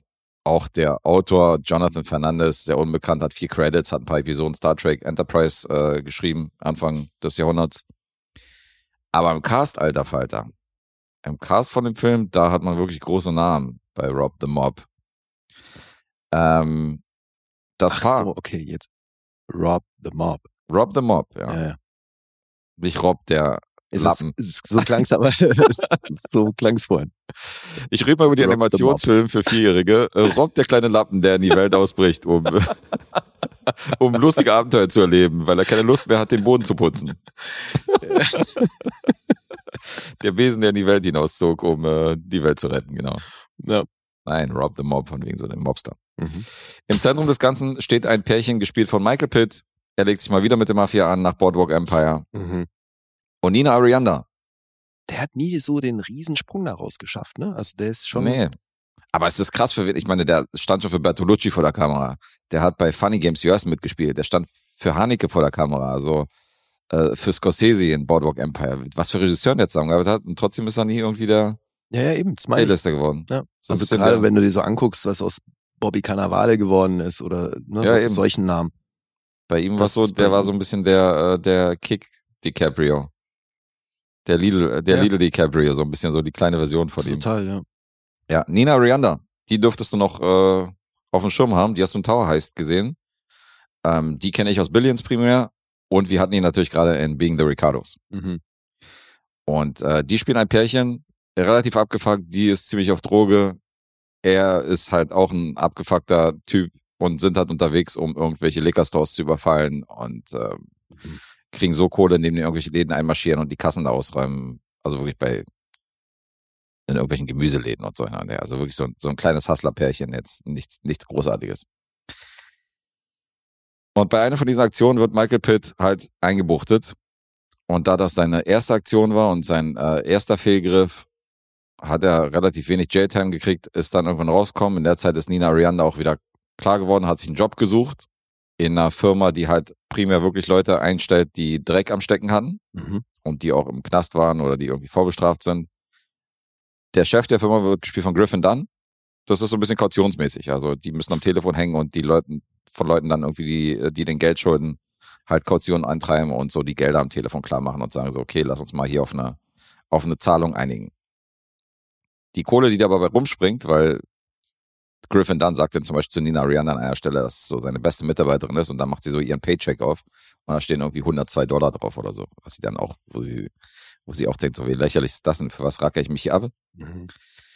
Und dann kommen Michael Pitt und Nina Arianda auf eine Idee, nämlich, warum gehen wir eigentlich in diese billigen äh, 7-Eleven-Läden rein und rauben die aus, anstatt uns direkt an die Mafia zu wenden, die ja groß ist in New York. Und die haben ja so verschiedene Vereinshäuser. und Mhm. Bars und Cafés, die halt voll sind mit Mobstern, so weißt du, wo die halt rumhängen, wo die so unter sich sind, wo die Karten spielen und so. Ja. Und da marschieren wir rein und die haben halt alle Kohle und rauben die aus. Dann besorgt sich Michael Pitt, Das ist ein geiler Plan. Michael Pitt besorgt sich eine AK und marschiert halt in so, ein, in so eine Bar rein, wo halt nur Mobster rumhängen. Und die beiden werden dann so ein bisschen zu Bonnie und Clyde New Yorks. Ist übrigens eine wahre Geschichte, die sich tatsächlich 1993 so zugetragen hat. Und fangen dann an, so verschiedene Spielt Vereinshäuser. das auch in den 90ern? Ja, das spielt auch in den 90ern. Mhm. Das ist dann wirklich so ein bisschen autobiografisch. Okay. Und dann fangen die an, ähm, so Vereinshäuser und Bars und Restaurants und so und äh, irgendwelche Hütten auszurauben, wo halt so Mobs da drin rumhängen, wo sich halt niemand anders reintrauen würde. Aber jetzt mal ohne Scheiß, also wenn die da nicht immer jeden umbringen, der vor Ort ist, ist das doch ein beschissener Plan. Mm, Naja, was heißt umbringen? Also es ist ja relativ überraschend, dass da einer reinkommt mit einer, mit einer AK-Fuchtel und so weiter und die dann zusammentrommelt. Also die sind ja jetzt nicht darauf vorbereitet, dass da irgendwie, also die haben jetzt keine großen Knarren da irgendwie unterwegs, wo die jetzt sagen, die kommen nicht dazu, die Knarren zu ziehen, sagen wir mal so. Nee, das ist schon, das, den Teil verstehe ich. Aber Mhm. spätestens, wenn die ausgeraubt wurden und dann die da wieder rausmarschiert sind, muss sich doch Ja, die Mafia denken, alles klar, wir finden raus, wer das war und ja, natürlich. dann schnappen wir uns den. Deswegen meine ich halt, ich finde den Plan halt so unfassbar beschissen. Zudem spielt er auch noch richtig mit dem Feuer. Beschimpft die halt als, als äh, Guinea Pigs und als Itaga und so hin und her, während er die ausraubt und Mhm. demütigt die auch, indem er sagt, so jetzt habe ich hier die Knarre in der Hand, zieht mal eure Hosen aus. Und weißt du, und zieht euch mal aus und dann sitzen die Mobster da so übereinander und du tu mal so, als wenn du ihn jetzt von hinten nimmst und so. Und dann müssen die Ach mit so. Unterhemd und Unterhosen müssen die sich dann auch demütigen und äh, der Hass in den Okay. Augen steigt natürlich noch mehr. Und er ist aber maskiert bei der ganzen Aktion oder wie? er ist maskiert und aber spricht halt trotzdem mit denen. So ist er ja spricht trotzdem mit denen, genau, und er wird auch irgendwann mal größenwahnsinnig und marschiert auch mal ohne Maske irgendwie in so, einen, in so einen Club rein, hat halt nur eine Mütze auf und zieht dann die Mütze auf, so dem ist halt scheißegal, ob er gesehen wird oder nicht. Aber die wissen halt nicht, wer er ist. Die wissen halt nicht, wer der Typ ist, die haben ihn noch nie gesehen. Das ist halt ein äh, Typ, der war denen komplett unbekannt. Und der große Boss von dieser ganzen, von diesen ganzen Mafiosi in New York, Mhm. Big L, Mhm. wird gespielt von Andy Garcia. Mhm. Okay. Und die gehen natürlich als allererstes zu ihm und erzählen ihm die Story und Big L aber wiederum, und das finde ich sehr erfrischend, Andy Garcia spielt den, äh, spielt diesen Obermafiosi total würdevoll und ruhig. Mhm. Das heißt, er ist nicht dieser Choleriker, sondern du siehst so, okay, der ist in seinem Garten, macht seine Blumen und so, hat halt so einen grauen Bart, sieht halt so, sieht halt aus, als wäre er so mit allem im Reinen, weißt du, und der sagt halt so, als sie ihn fragen, so, ja, den müssen wir umbringen oder wir müssen ihm die Kehle durchschneiden, da sagt er halt, nee, weil ein Tiger erschreckt eine Fliege, aber er tötet keine Fliegen. Mhm. Weißt du, das ist also so von wegen so, ja, gebt ihm eine Lektion, aber töten ist nicht. Also das heißt, das ist nicht mal einer, der irgendwie auf Rache sind oder so. Und dadurch hat er so ein bisschen die Mafiosi beruhigt und sagt so zu denen, der Boss hat gesagt, wir sollen ihm nichts tun. Mhm. Weißt du, und deswegen versuchen die den zu kriegen, ohne irgendwie Gewalt anzuwenden oder ohne jetzt irgendwie halb New York äh, leer zu räumen, um ihn jetzt umzubringen. Okay. was ganz cool ist an dieser Szenerie ist, dass es halt Mobster sind. Und er, er zieht halt diese Überfallserie durch und er kommt da teilweise rein und die sind halt gerade dabei, irgendwie auf so ein Footballspiel zu wetten und so und stehen halt vorm Fernseher und schreien halt rum und, und er versucht halt den auf, die Aufmerksamkeit auf sich zu ziehen und zu sagen, Alter, hier ist ein Überfall und keiner beachtet ihn. Mhm. Der steht halt irgendwie hinter dem mit einer AK und keiner will irgendwie was, weißt du, die sind, die schreien da rum und so und äh, werfen mit Geldscheinen, weil es sind halt Mobster. In einer anderen Stelle und so weiter sagen die, ey, wer hat dich denn angestiftet für diese Scheiße? Die nehmen ihn halt nicht ernst. Mhm. Weil die hatten schon tausendmal irgendwie eine Knarre vors Gesicht gehalten, weißt du, für die ist das, für die ist das gang und gäbe. Im Gegenteil, die sagen dann so, komm, wer hat dich denn angestiftet für den Scheiß? Was hier, was hier Frank, der, der Frank, der bla bla bla und so, Mhm. hat der dich hier dazu gebracht, hier dich diesen, dir diesen Scherz zu erlauben? Ich meine, das kann nicht dein Ernst sein, dass du hier irgendwie unseren Laden ausraubst und so. Aber ähm, die stellen dann fest, dass das wirklich sein Ernst ist und dass der dann mehrere von diesen Läden ausraubt und dann natürlich so ein bisschen auf der auf der Hassliste des, äh, des Mobs im New York des Jahres 1993 landet. Mhm. Aber für die beiden, die freuen sich natürlich, weil die sammeln dann irgendwelche Golduhren ein und Rolexe und haben natürlich Geldbündel in der Tasche und kommen mit irgendwelchen Knarren nach Hause. Und wenn die den, wenn die ihren Sack da ausleihen von, äh, ausleeren von den, von den Kram, die die da eingesammelt haben, dann sind das natürlich hohe New Yorker Mafiosi und die haben natürlich alle Kohle. Also, äh, hat das Spaß gemacht? Naja, Es klingt nicht geil. Geht so. Aber jetzt zieh dir mal die Besetzung rein, wer da noch alles mitspielt. Ich hatte Griffin Dunn hatte ich schon, äh, Andy Garcia hatte ich. Ähm, Michael Rispoli spielt mit, Mhm. Frank Whaley spielt mit aus Pulp Fiction. Mhm. Der spielt halt einen FBI-Agenten äh, zusammen mit Samara, äh, Samara Wiley.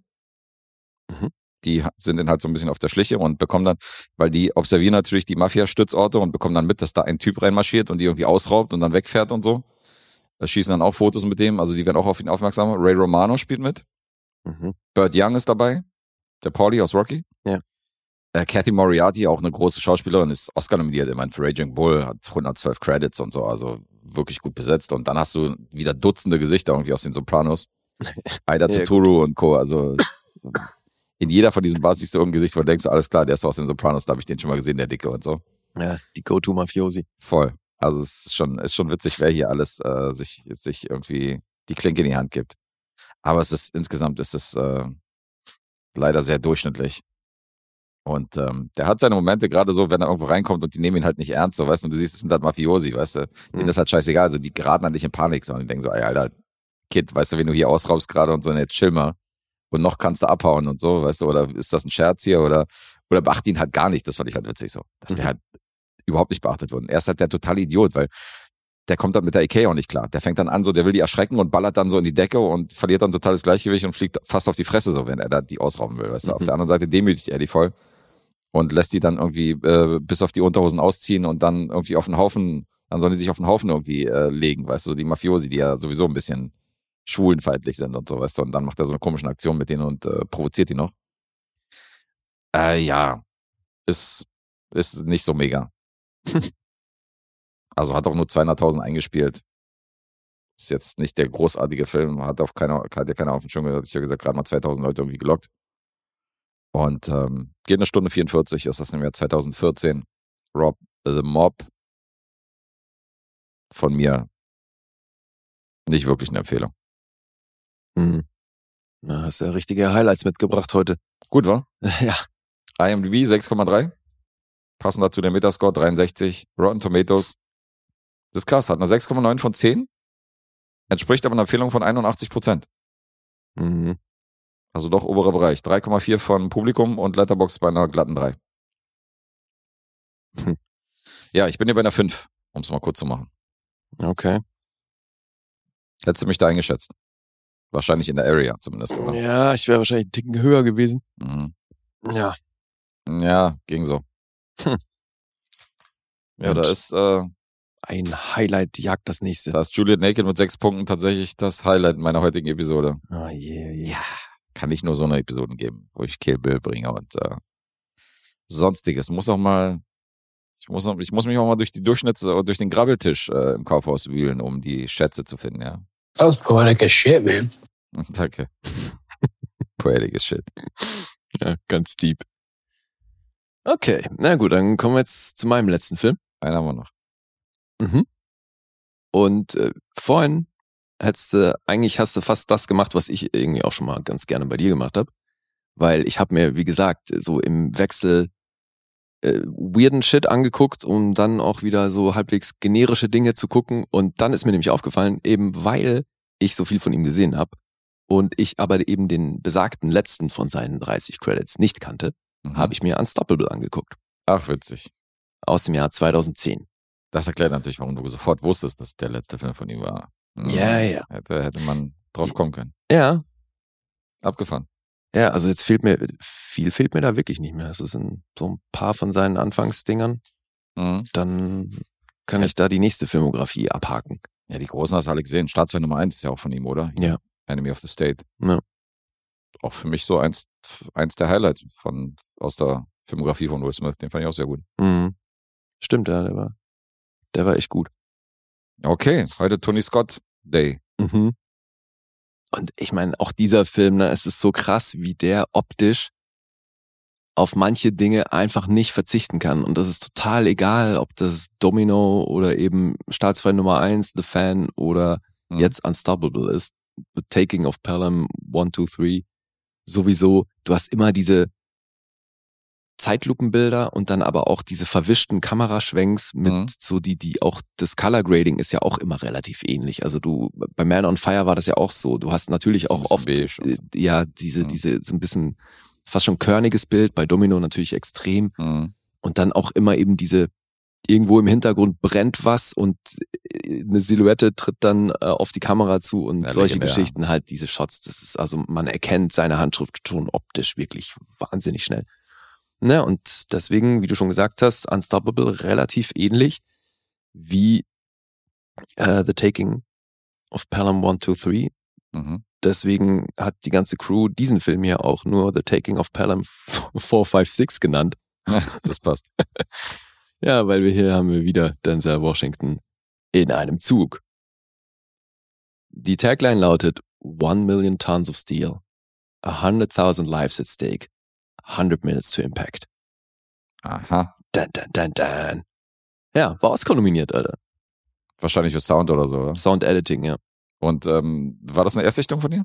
Mhm. Okay. Den kannte ich eben nicht. Okay, okay. Ja, aber jetzt ist das ziemlich vollständig hier. Geht eine Stunde 38 Minuten, ist ab zwölf Jahren freigegeben. Und natürlich auch das ein Actionfilm. Und Thriller steht hier auch noch mit drin. Beruht auf einer wahren Geschichte, tatsächlich. Europe the Mob, okay. Ja, das wurde hier natürlich auch äh, alles ein bisschen überdramatisiert, aber also die Grundprämisse, wie sie damals war, die ist schon auch nicht ohne. Ich erzähl mal kurz die Handlung. Mhm. Es geht um Will Coulson, das ist die Figur von Chris Pine. Der tritt eine neue Stelle an als Zugführer bei so einer Eisenbahngesellschaft. Wir befinden uns in Stanton, Pennsylvania. Gibt hier sowieso primär fiktive Orte, aber so ähm, regionsmäßig sind wir in Pennsylvania. Im Original war das in Ohio. Aber eben jetzt sind wir hier in Pennsylvania und er tritt diese neue Stelle an, sucht nach seinem Vorgesetzten. Das ist in diesem Fall Frank Barnes, die Figur von Denzel Washington. Und da gibt's von Anfang an gibt's da so ein bisschen Spannung zwischen den beiden, weil Will ist halt der Rookie und Frank ist der erfahrene Veteran in dem Job, der da seit 28 Jahren bei der Bahn ist und dem wurde auch schon so äh, nahegelegt, dass er sich jetzt mal zur Ruhe setzen soll und äh, da wurde ihm so eine Abfindung versprochen. Mhm. Und das heißt, er ist in, End, in den Endzügen seines Jobs. Wir erfahren, dass der zwei Töchter hat, die 18 und 19 sind und bei Hooters arbeiten, äh, um, ihr, um ihr Studium mitzufinanzieren. Und er ist aber an sich ganz happy, aber auch da so natürlich ein bisschen Klischeebild von einem, von einem Held. Der hat dann natürlich auch die dazugehörige tote Frau, die an Krebs gestorben ist und eben diese zwei Töchter und ist ein sehr gewissenhafter, ehrenvoller Typ. Mhm. Und Will Colson ist da so ein bisschen die Wildcard, weil bei ihm erfahren wird, dass er irgendwie, dass in der Vergangenheit was passiert ist, was nicht so cool ist, weil er zu seiner Frau und seinem Kind nicht mehr so, da gibt's schwierigen Kontakt und irgendwie ist wohl auch das Gericht involviert, weil er da am Telefon irgendwie was von, einem, von einer Entscheidung beim Gericht erfahren muss und ja, wir wissen am Anfang nicht so richtig, was mit ihm los ist. So, die beiden werden jetzt zusammengesteckt. Und Frank soll Will natürlich so ein bisschen ähm, trainieren und einführen in das Berufsleben, was da alles so auf ihn zukommt. Und der prüft ihn eben bei jeder Gelegenheit, weil er halt der Rookie ist und er da so ein bisschen generelles Problem drin sieht, dass da jetzt einfach neue Leute nachrücken und die Alten so sukzessive rausgedrängt werden. Dann hat äh, ist Colson wohl auch noch ein Nachname, der da in irgendeiner Form verbandelt ist mit der Firma, die drüber steht. Und deswegen denken die eh alle, der hat den Job einfach so bekommen. Äh, Ja, parallel sehen wir zwei andere Mitarbeiter dieser Gesellschaft, wie die einen Zug gerade bearbeiten, der soll irgendwie von A nach B gebracht werden. Das ist so eine Lok mit, ähm, boah, da hängen, glaube ich, 39 Waggons dran. Das ist ein ziemlich langes Ding. Mhm. Und Ethan Suplee und TJ Miller sind die beiden Herren, die sich dann diesen Zug annehmen und Das weiß ich gar nicht mehr. Okay. ja, und Ethan Suplee ist dann derjenige, sie sind über Funk verbunden und Ethan Suplee ist dann derjenige, der in der Lok sitzt und ähm, auf das Gleis zufährt, wo der Wagen erstmal hingestellt werden soll. Mhm. Problem dann dabei ist, dass er sieht, dass die Weiche, auf die er zufährt, falsch eingestellt ist. Also stellt er den Wagen so auf Autopilot sozusagen, er stellt halt eine Geschwindigkeit ein und dieses automatische Bremssystem hüpft dann raus aus dem Wagen, rennt vor zu der Weiche, Mhm. um die zu stellen, macht das auch, hat aber natürlich nicht funktioniert. So, der Wagen äh, rollt also weiter aufs falsche Gleis. Er rennt hinterher, ist aber eben Ethan Suplee entsprechend beleibt und tut sich sehr schwer damit und schafft das auch noch nicht, zumal der Zug dann auch einen Zahn zulegt, ne, weil an dem System, was er da eingestellt hat, verändert sich was. Mhm. Und der Zug rollt nicht nur weiter, sondern hat dann eben auch Antrieb. Und ja, dann rollt er da äh, oder fährt er da eben unbemannt weiter. Oh. Ja, und da, da so geht das Problem los, weil der dann natürlich die Strecke geht dann eben zur nächsten größeren Stadt, wo irgendwie 750.000 Leute leben. Und natürlich hat dieser Zug ähm, eine Ladung in diesen ganzen Waggons, die dranhängen, die mitunter sehr gefährlich ist, weil es da um Chemikalien geht, die natürlich explosiv sein könnten und wenn sie auslaufen, da halt auch alles vergiften und das ist natürlich alles total dramatisch. Zumal da eben das große Problem ist, dass in Stanton kann der nicht einfach durchrauschen, sondern da gibt's so eine lange, äh, langgezogene Kurve, Mhm. wo er die Geschwindigkeit halt 15 Meilen drosseln muss, weil er sonst, sonst da eben rausschießt. Und da ist natürlich auch so, dass in der Kurve, also da, wo er, wenn er entgleisen würde, landen würde, sind natürlich riesen äh, Kraftstofftanks, so dass das halt alles in die Luft gehen würde. Also da wird Da, natürlich da, schon, da, da. schon auch nochmal zusätzlich Druck aufgebaut. Oder, oder statt den Dan, Dan, Dan, Dan kannst du deine Melodie da einspielen, die du vorhin hattest.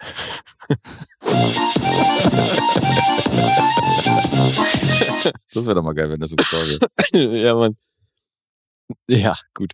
Und ähm, ja, dann versucht natürlich, also Rosario Dawson ist dann die Dame in der Zentrale, die eben permanent mit Leuten spricht, um irgendwie zu versuchen, diesen Zug aufzuhalten. Dan das Roland Pelham quasi. Genau. Mhm. Ja. Und Walter Matthau, ne, im Original. Mhm, genau.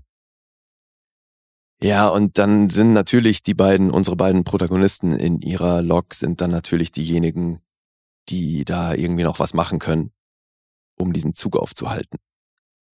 Und das ist schon wieder abgefahren an, an diesen Tony Scott-Filmen. Also, obwohl du weißt, dass sie das wahrscheinlich schaffen werden und dass es natürlich nicht zu einer, zu der größten Katastrophe kommt, weil das hätten wir ja alle schon mal mitbekommen, ähm, ist dieser Film trotzdem spannend.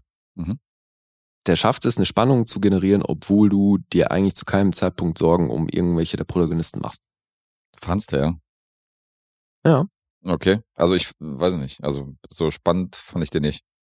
Ich fand ihn halt, was du jetzt auch gerade gesagt hast über die, über die Inhaltsangaben von mich, der war auch super generisch.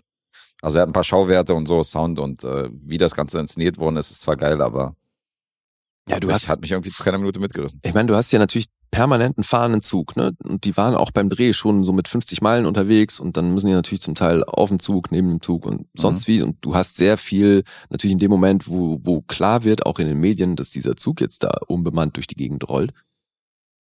Da kommen natürlich die ganzen Nachrichtenteams, Polizei, Feuerwehr, alle. Und das heißt, du hast dann relativ schnell immer die ganze Zeit irgendwo Hubschrauber im Bild und hast natürlich deswegen auch viel aus dem Hubschrauber gefilmt auf den Zug und permanent halt diesen fahrenden Zug. Also der ist in sich natürlich schon sehr dynamisch, Mhm. zwangsläufig.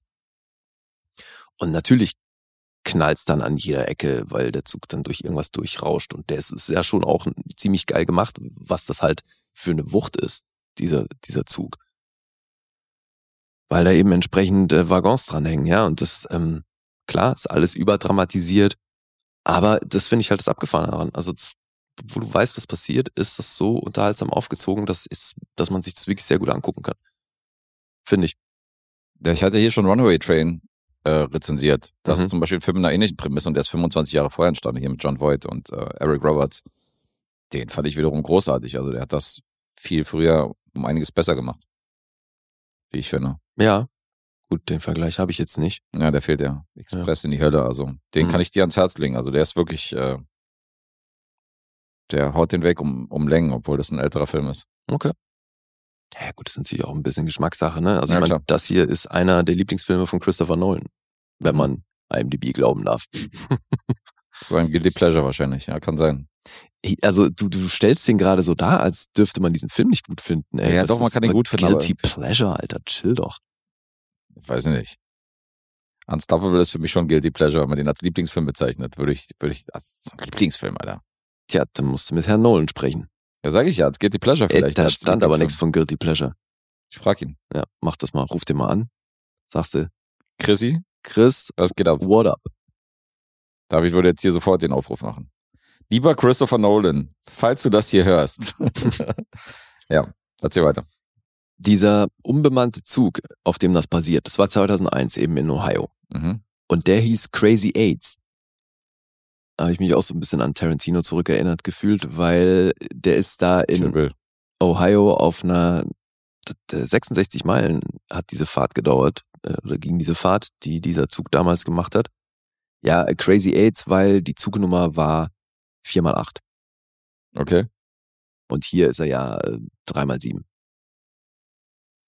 So, also, aber wie gesagt, selbst das mit der Ladung ist nicht komplett ausgedacht. Also da, der war zwar primär leer, der Zug, der da lang gefangen ist, aber ein paar dieser Waggons hatten tatsächlich, waren eben Tankwaggons mit dieser Flüssigkeit, diesen, diesen Chemikalien, wie im Film. Und deswegen ist das nicht komplett fiktiv. Mhm. Ja, und Denzel Washington hat hier anscheinend viele seiner Stunts selbst gemacht. Und das ist insofern interessant, weil das hat wohl auch dann Tony Scott in einem Interview gesagt. Das war nämlich gar nicht so einfach, weil die hier halt in 25 Fuß Höhe bei 50 Meilen, Denzel Washington selber äh, ist bekannt, dass er Höhenangst hat, und zwar tierisch. Deswegen, Echt, ja? war das für ihn wohl echt ein großes Problem. Hat er aber eben trotzdem gemacht. Er war natürlich auch entsprechend äh, angebunden und so. Aber war Kurz- wohl nicht angebunden. ohne. Ha. Ein knaller Wortspiel nach dem anderen. Mm. Nee, es geht ja auch nur darum, dass man hier halt keine CGI hat, wenn, also das ist hier tatsächlich alles handgemacht. Mhm. Und das ist ja für einen Film im Jahr 2010, ne, das hätten sie schon auch anders lösen können. Und ich finde es aber cool, weil das sieht man. Und das hat eben auch entsprechend Wirkung. Naja. Letzter Film von Tony Scott. Geschrieben hat das Mark Bombeck. Der hat 16 Credits, von dem stammt äh, Stirb langsam 4. Der ist, glaube ich, zu vernachlässigen, aber sowas wie War for the Planet of the Apes und so, der hat da, war der auch Producer bei den, bei diesen ganzen neuen Planet der Affen-Filmen. Ja, und der hat das Drehbuch hier geschrieben. Da konnte ich nicht rausfinden, ob das auch so teuer verkauft wurde. Das würde mich sehr wundern. Aber bei den anderen Filmen hätte ich es auch nicht gedacht. Deswegen, wer Mhm. weiß. Also, ey, ich meine, das ist mal ein Trivia-Effekt, Alter. Eurotrip ist das drittteuerste Drehbuch aller Zeiten, ey. Also, what the fuck, ey. Talladega Nights, Mann. Das ist ein Knaller, ja. Ja. Hätte ich auch nicht gedacht, ey. Unglaublich, dachte, weißt du, so, wer so- braucht schon Citizen Kane? Genau, Also- ich dachte, jetzt kommt so Inception oder so, weißt du, als, als äh, groß gehandeltes Drehbuch, so als teuerstes Drehbuch, ey. Mhm. Eurotrip. Ja, Inception wäre komisch gewesen, weil das Ding musste er sich ja nicht selbst verkaufen. Er hat das ja selbst geschrieben, ne? Ja, ja, in dem Ja. Fall ja, aber weißt du, ich meine, so vom, Ja, aber halt so vom Stoff. mörderkomplexe Handlung irgendwie. Ja, ja, ne? ein krasses Ding so. Ja. Wo die Studios sich drum reißen, weil sie sagen so, Alter, okay, hier haben wir, hier haben wir auf der sogenannten Blacklist ein Drehbuch äh, um Umlauf, das ist mega. Mhm. Und dann ist es sowas wie Eurotrip oder Eben. Déjà-vu. Ja, ist echt abgefahren. Aber ich habe im Zuge dessen auch so ein bisschen was nachgelesen, das ist ganz interessant, was du so ähm, minimal bekommen musst, wenn ein Film, boah, wie war das? Ist also 5 Millionen ist äh, Budget ist da auch so eine so eine große Grenze, Mhm. Weil sobald da drüber ist, bekommst du halt nochmal entsprechend mehr. Aber ich glaube, so das Minimum für 90 Minuten sind 130.000. Okay. Also drunter darfst du nicht bekommen. Also unabhängig von deinen Credits und so weiter, das ist halt eben alles gewerkschaftlich festgelegt. Und ähm, deswegen, das ist natürlich nochmal ein Der weit, Mindestlohn. ja, aber das ist halt nochmal ein weites Feld zu den 5 Millionen. Das auf jeden Fall, ja. Deswegen, das finde ich schon krass. Krass. So, unstoppable, außer Kontrolle. da haben wir wieder diesen schönen deutschen Zusatz, ey, den kein Mensch braucht. Mann, Mann, Mann. Ja, so, was habe ich, äh, nee, ich ansonsten habe ich alles erzählt, Mhm. außer Zahlen. 167 Millionen hat er, fast 100, 168 Millionen hat er eingespielt. Das war natürlich kein großer Erfolg. Aber wie gesagt, ich mochte den. 6,8 gibt's auf IMDb. Mm, Metascore 69. Rotten Tomatoes 6,9 von der Kritik. Das scheint irgendwie bei den Tony Scott Filmen scheinen sich da einig zu sein, ey, was so Metascore und Rotten Tomatoes angeht. 3,7 vom Publikum bei Rotten Tomatoes und 3,2 auf Letterboxd. Und Hm. jetzt du. Bin ich mal gespannt. Aber also ich prophezei hier mal ganz gewagt, dass das ein Sieg wird für dich. Weil wenn du Ja. also wer hier über einen Punkt daneben liegst, das würde mich schon sehr wundern. Also ein bisschen am Schwanken bin ich schon definitiv, aber ähm, Nämlich? naja. Ich tendiere zur optimistischen Variante und nehme die 7,5. Das ist richtig. Ist richtig. Ja, siehst du? Ja, gibt's ja, ja nicht. Also, hallo, ein Punkt daneben. Dachte ich, das schaffst du nicht. Ja, es wäre maximal, also eine 7 wäre es halt, wäre halt mein erst zweiter Tipp gewesen, aber Mhm. Ich muss schon zugeben, dass ich mehr zur 7,5 tendiert habe, insofern. Passt das. Von mir gibt's hier eine 5,5. Insofern war ich bei unseren gemeinsamen Filmen, die, die ich auch gesehen habe, war ich beide Male. Der Tony Scott-Hater. Na, du hast jetzt wirklich die beiden Filme genannt, die ich überhaupt nicht von ihm mag. Sondern äh, da gibt's nicht so viele. Wenn du jetzt jeden anderen Tony Scott-Film ausgepackt hättest, wäre ich wahrscheinlich äh, positiver dabei gewesen. Jeden anderen. Ich glaube, na, ich glaube, bei Pelham warst du auch mehr, mehr, also angetan als ich. Ja. Da war ich auch ein bisschen unter dir. Äh, eher enttäuscht gewesen, aber ähm, alles andere. Ich sag ja, die Glanzzeit für mich ist, sind die 90er. Da liebe ich halt jeden Tony Scott-Film aus den, Mhm. aus den 90s. Wie standst du denn zu Domino? Fand ich okay. Mhm. Fand ich tatsächlich nicht schlecht. Ja, Also der wurde auch gehatet, so, aber kann ich, kann ich nicht ganz nachvollziehen. ich fand den inhaltlich eigentlich total cool. Ich finde, da war es mir erstmalig so ein bisschen zu viel, was der mit seinen bildgestalterischen Mitteln da so macht. Mhm. Weißt du, mit diesen schnellen Schnitten und äh, Effekten auf dem auf dem Bild und also der Look einfach so, der war, Mhm. da war es mir ein Ticken too much, aber inhaltlich fand ich den auch cool. Also ich war mir halt nicht sicher mit Kira Knightley, weil die ist ja schon sehr zierlich. aber hat so, weißt du? funktioniert, finde ich. Ja, die spielt so, die spielt schon sehr badass und so von, da war ich am überlegen, ob mir das gefällt oder ob ich ihr das abnehme, aber Mhm. ansonsten als Film ist der okay. Nee, aber klar, ich bin bei dir, also die alten Sachen, ich meine, mit Top Gun ging das ja schon ziemlich gut los. Und Ja. Der hat ja dann wirklich, also, der den Tage 90ern des Donners einen und so. Film nach den anderen gedreht. Ja, Days of Thunder ist auch von ihm, stimmt. Mhm, zweite Beverly Hills Cop. Mhm. Na gut. Ja, gute Sachen auf jeden Fall. Ja, welchen ich nicht kenne, aber ich sehe gerade, da habe ich anscheinend auch nicht allzu viel verpasst, ist Revenge. Eine gefährliche Affäre. Den habe ich auch nie gesehen. Ah, siehste, den hat er vor Tage des Donners gemacht mit ähm, Kevin Costner. Anthony Quinn spielt da noch mit Mhm. an seiner Seite. Das war ja eins seiner wenigen äh, Filmauftritte. Metascore 35, Alter. Autsch. Echt, ja, ich habe mir den blind Ja. gekauft irgendwann mal. Okay. Ja, aber siehst du, das ist zum Beispiel so einer, der und Begierde, das, der fehlt mir noch von seinen äh, Frühwerken. Mhm. Aber ansonsten habe ich alles gesehen. Du bist ja ordentlich aufgestellt. Ja, aber du doch auch. Also du, du kennst ja, die doch auch alle. Ja. Spy Game, oder? Hast du auch gesehen? Ja. Ja. Fand ich jetzt auch nicht so mega prall. Ging mir auch aber so. okay. Ja. Aber dann paar Kurzfilme noch, paar Fernsehepisoden, aber das ist jetzt mal so von seinen langen Filmen haben wir dann alles durch hier. Da sind wir gut unterwegs. Da denke ich mal, können wir die Tony Scott-Filmografie vielleicht während dieses Podcasts irgendwie abschließen. Naja, dann musst du dir aber eine gefährliche Affäre reinziehen. Den würdest du nicht angucken? Was ist denn das? Mit Na, wem ist denn das? Na, da eben, das ist dieser Revenge mit Kevin Costner. Ach so, der, ja, den habe ich ja zu Hause, den werde ich auf jeden Fall noch mal sehen. Ja. Also mich hat dann schon interessiert, das Zusammenspiel zwischen Kevin Costner und Anthony Quinn. Ja, ich habe jetzt natürlich auch Bock, das äh, vollständig zu machen. Dass ich Mhm. zumindest mal sagen kann, ich habe alle Tony Scott äh, Langfilme gesehen. Aber ich gebe doch normalerweise nichts auf die Punkte von den anderen. Davon lassen wir uns Das- doch nicht beeinflussen. nee, deswegen sage ich ja, ich werde den sowieso gucken, weil Ach so, ich dachte, du meinst will von der Warte, so von wegen, den würdest du gar nicht gucken, so, dann, das, das muss ich machen. Ich dachte, so habe ich es verstanden. Nein, nein, nein, im Gegenteil, sondern so. eben, weil ich das dann eben vollständig machen möchte, werde ich mir den sowieso auch angucken. Okay, okay, okay. Ja, logisch. Verstehe. Ja. Alright. So, 0,5 zu 1,5 ist das Ergebnis der heutigen Episode. Mhm. Und weil es so schön war. Jetzt haben wir äh, fast drei Jahre die gleiche Intro und Outro gehabt. Vielleicht wäre das mal eine Idee Ja. für die nächsten drei Jahre. Dann machen wir gleich nur noch ein Fünftel der Abonnenten, ey. Die meisten Leute. Geile was Intro, ist Alter. das denn, ey? Ja, wir mixen da was zusammen. Mega. Dinge Bewegfinderlausen. Und dann in Kombination, weißt du? Mal so. Bewegfinderlausen. Auf jeden Fall. Wird was. Und dann mal irgendwie so für ein Special machen wir dann so eine Hip-Hop-Version draus mit dem Beat, Mhm. mit dem Sample. Guter Plan. Noch ein bisschen was davon drunter. Dann läuft. Tiger-Style.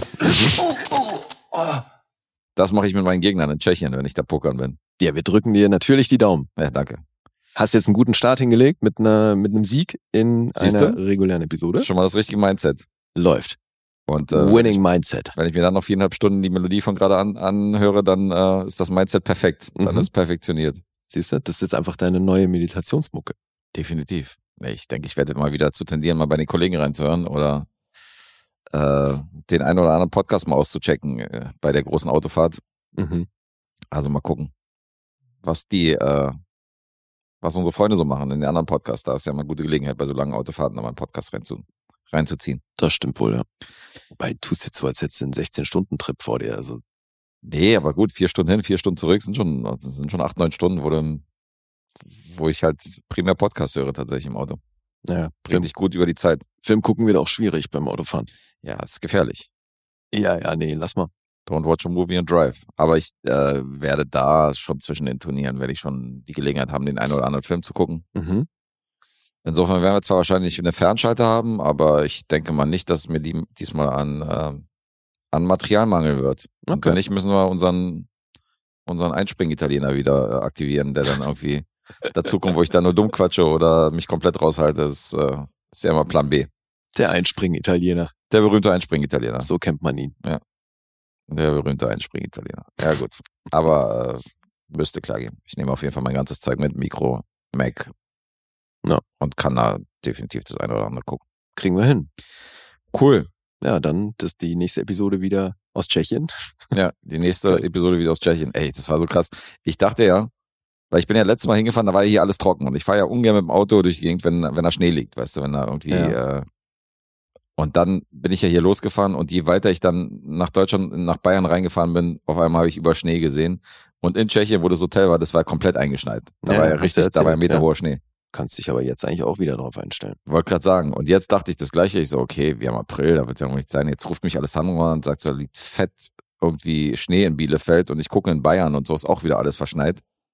Äh, Ja, Wahrscheinlich ich meine, gleiche das ist Scheiße. Eh, das Wetter die letzten Tage, Mann, das, das geht auch voll auf den Kreislauf. das ist April, Also ich Alter. meine, ey, letzte Woche saß ich zum Drehbuchlesen draußen zwei Tage lang, Alter, in der prallen Sonne, habe richtig Mhm. Farbe bekommen bei über 20 Grad. ja. Und jetzt ist es einfach wieder Winter, Mann. Was geht ab? Super nervig. Also ja, Aprilwetter to the fullest jetzt schon. Deswegen wirklich scheiße stell kalt. dich auf Schnee ein, ja. Zumindest haben wir hier keinen Schnee. Hier ist es nur arschkalt. Aber drüben werde ich dann wahrscheinlich wieder aus der aus dem Shining-Szenario dann äh, den Podcast Ja, geil. äh, mich mit dir mit, mich mit dir connecten und den Podcast aufnehmen. Ach, geil. Cool. All work und so. So, haben wir noch was? Äh, nee, ein Will Ferrell Sample. Did that go the way you thought it was going to go? Absolut. Eben, läuft bei dir. Ich habe auch noch was. Nämlich? Kein Plan, ob du dich erinnerst an vergangene Nacht. Hat dich ein guter Freund mit mir bekannt gemacht. Und schon nach dem Abschiedskuss hatte ich echt übel Lust, dich zu drücken, bis du deine Bluse nochmal bügeln musst. Was geht denn ab? Das war mein Abschiedskuss für diese Episode. Dein Abschiedskuss? Ja. Und von wem ist das? Vom Blumentopf ist das. Das ist ein Ah. Blumentopf-Zitat. Oh Mann, und ich habe Blumentopf nicht erkannt. Hast nicht erkannt, ja. Was Nee. der Handel. Schlecht. Ja. Schade. Deutsche ja, Hip-Hop-Geschichte, Junge. Ja, Mann, die sind cool. Ja, die sind voll cool. Ähm, ja, das war's dann von meiner Seite und ähm, von deiner demnach auch. Ja, wir bedanken uns nochmal ganz schnell bei allen, die uns supporten, die uns äh, abonnieren, liken, kommentieren. Vielen Dank. Und hören. Sowieso. Tschüss. Peace.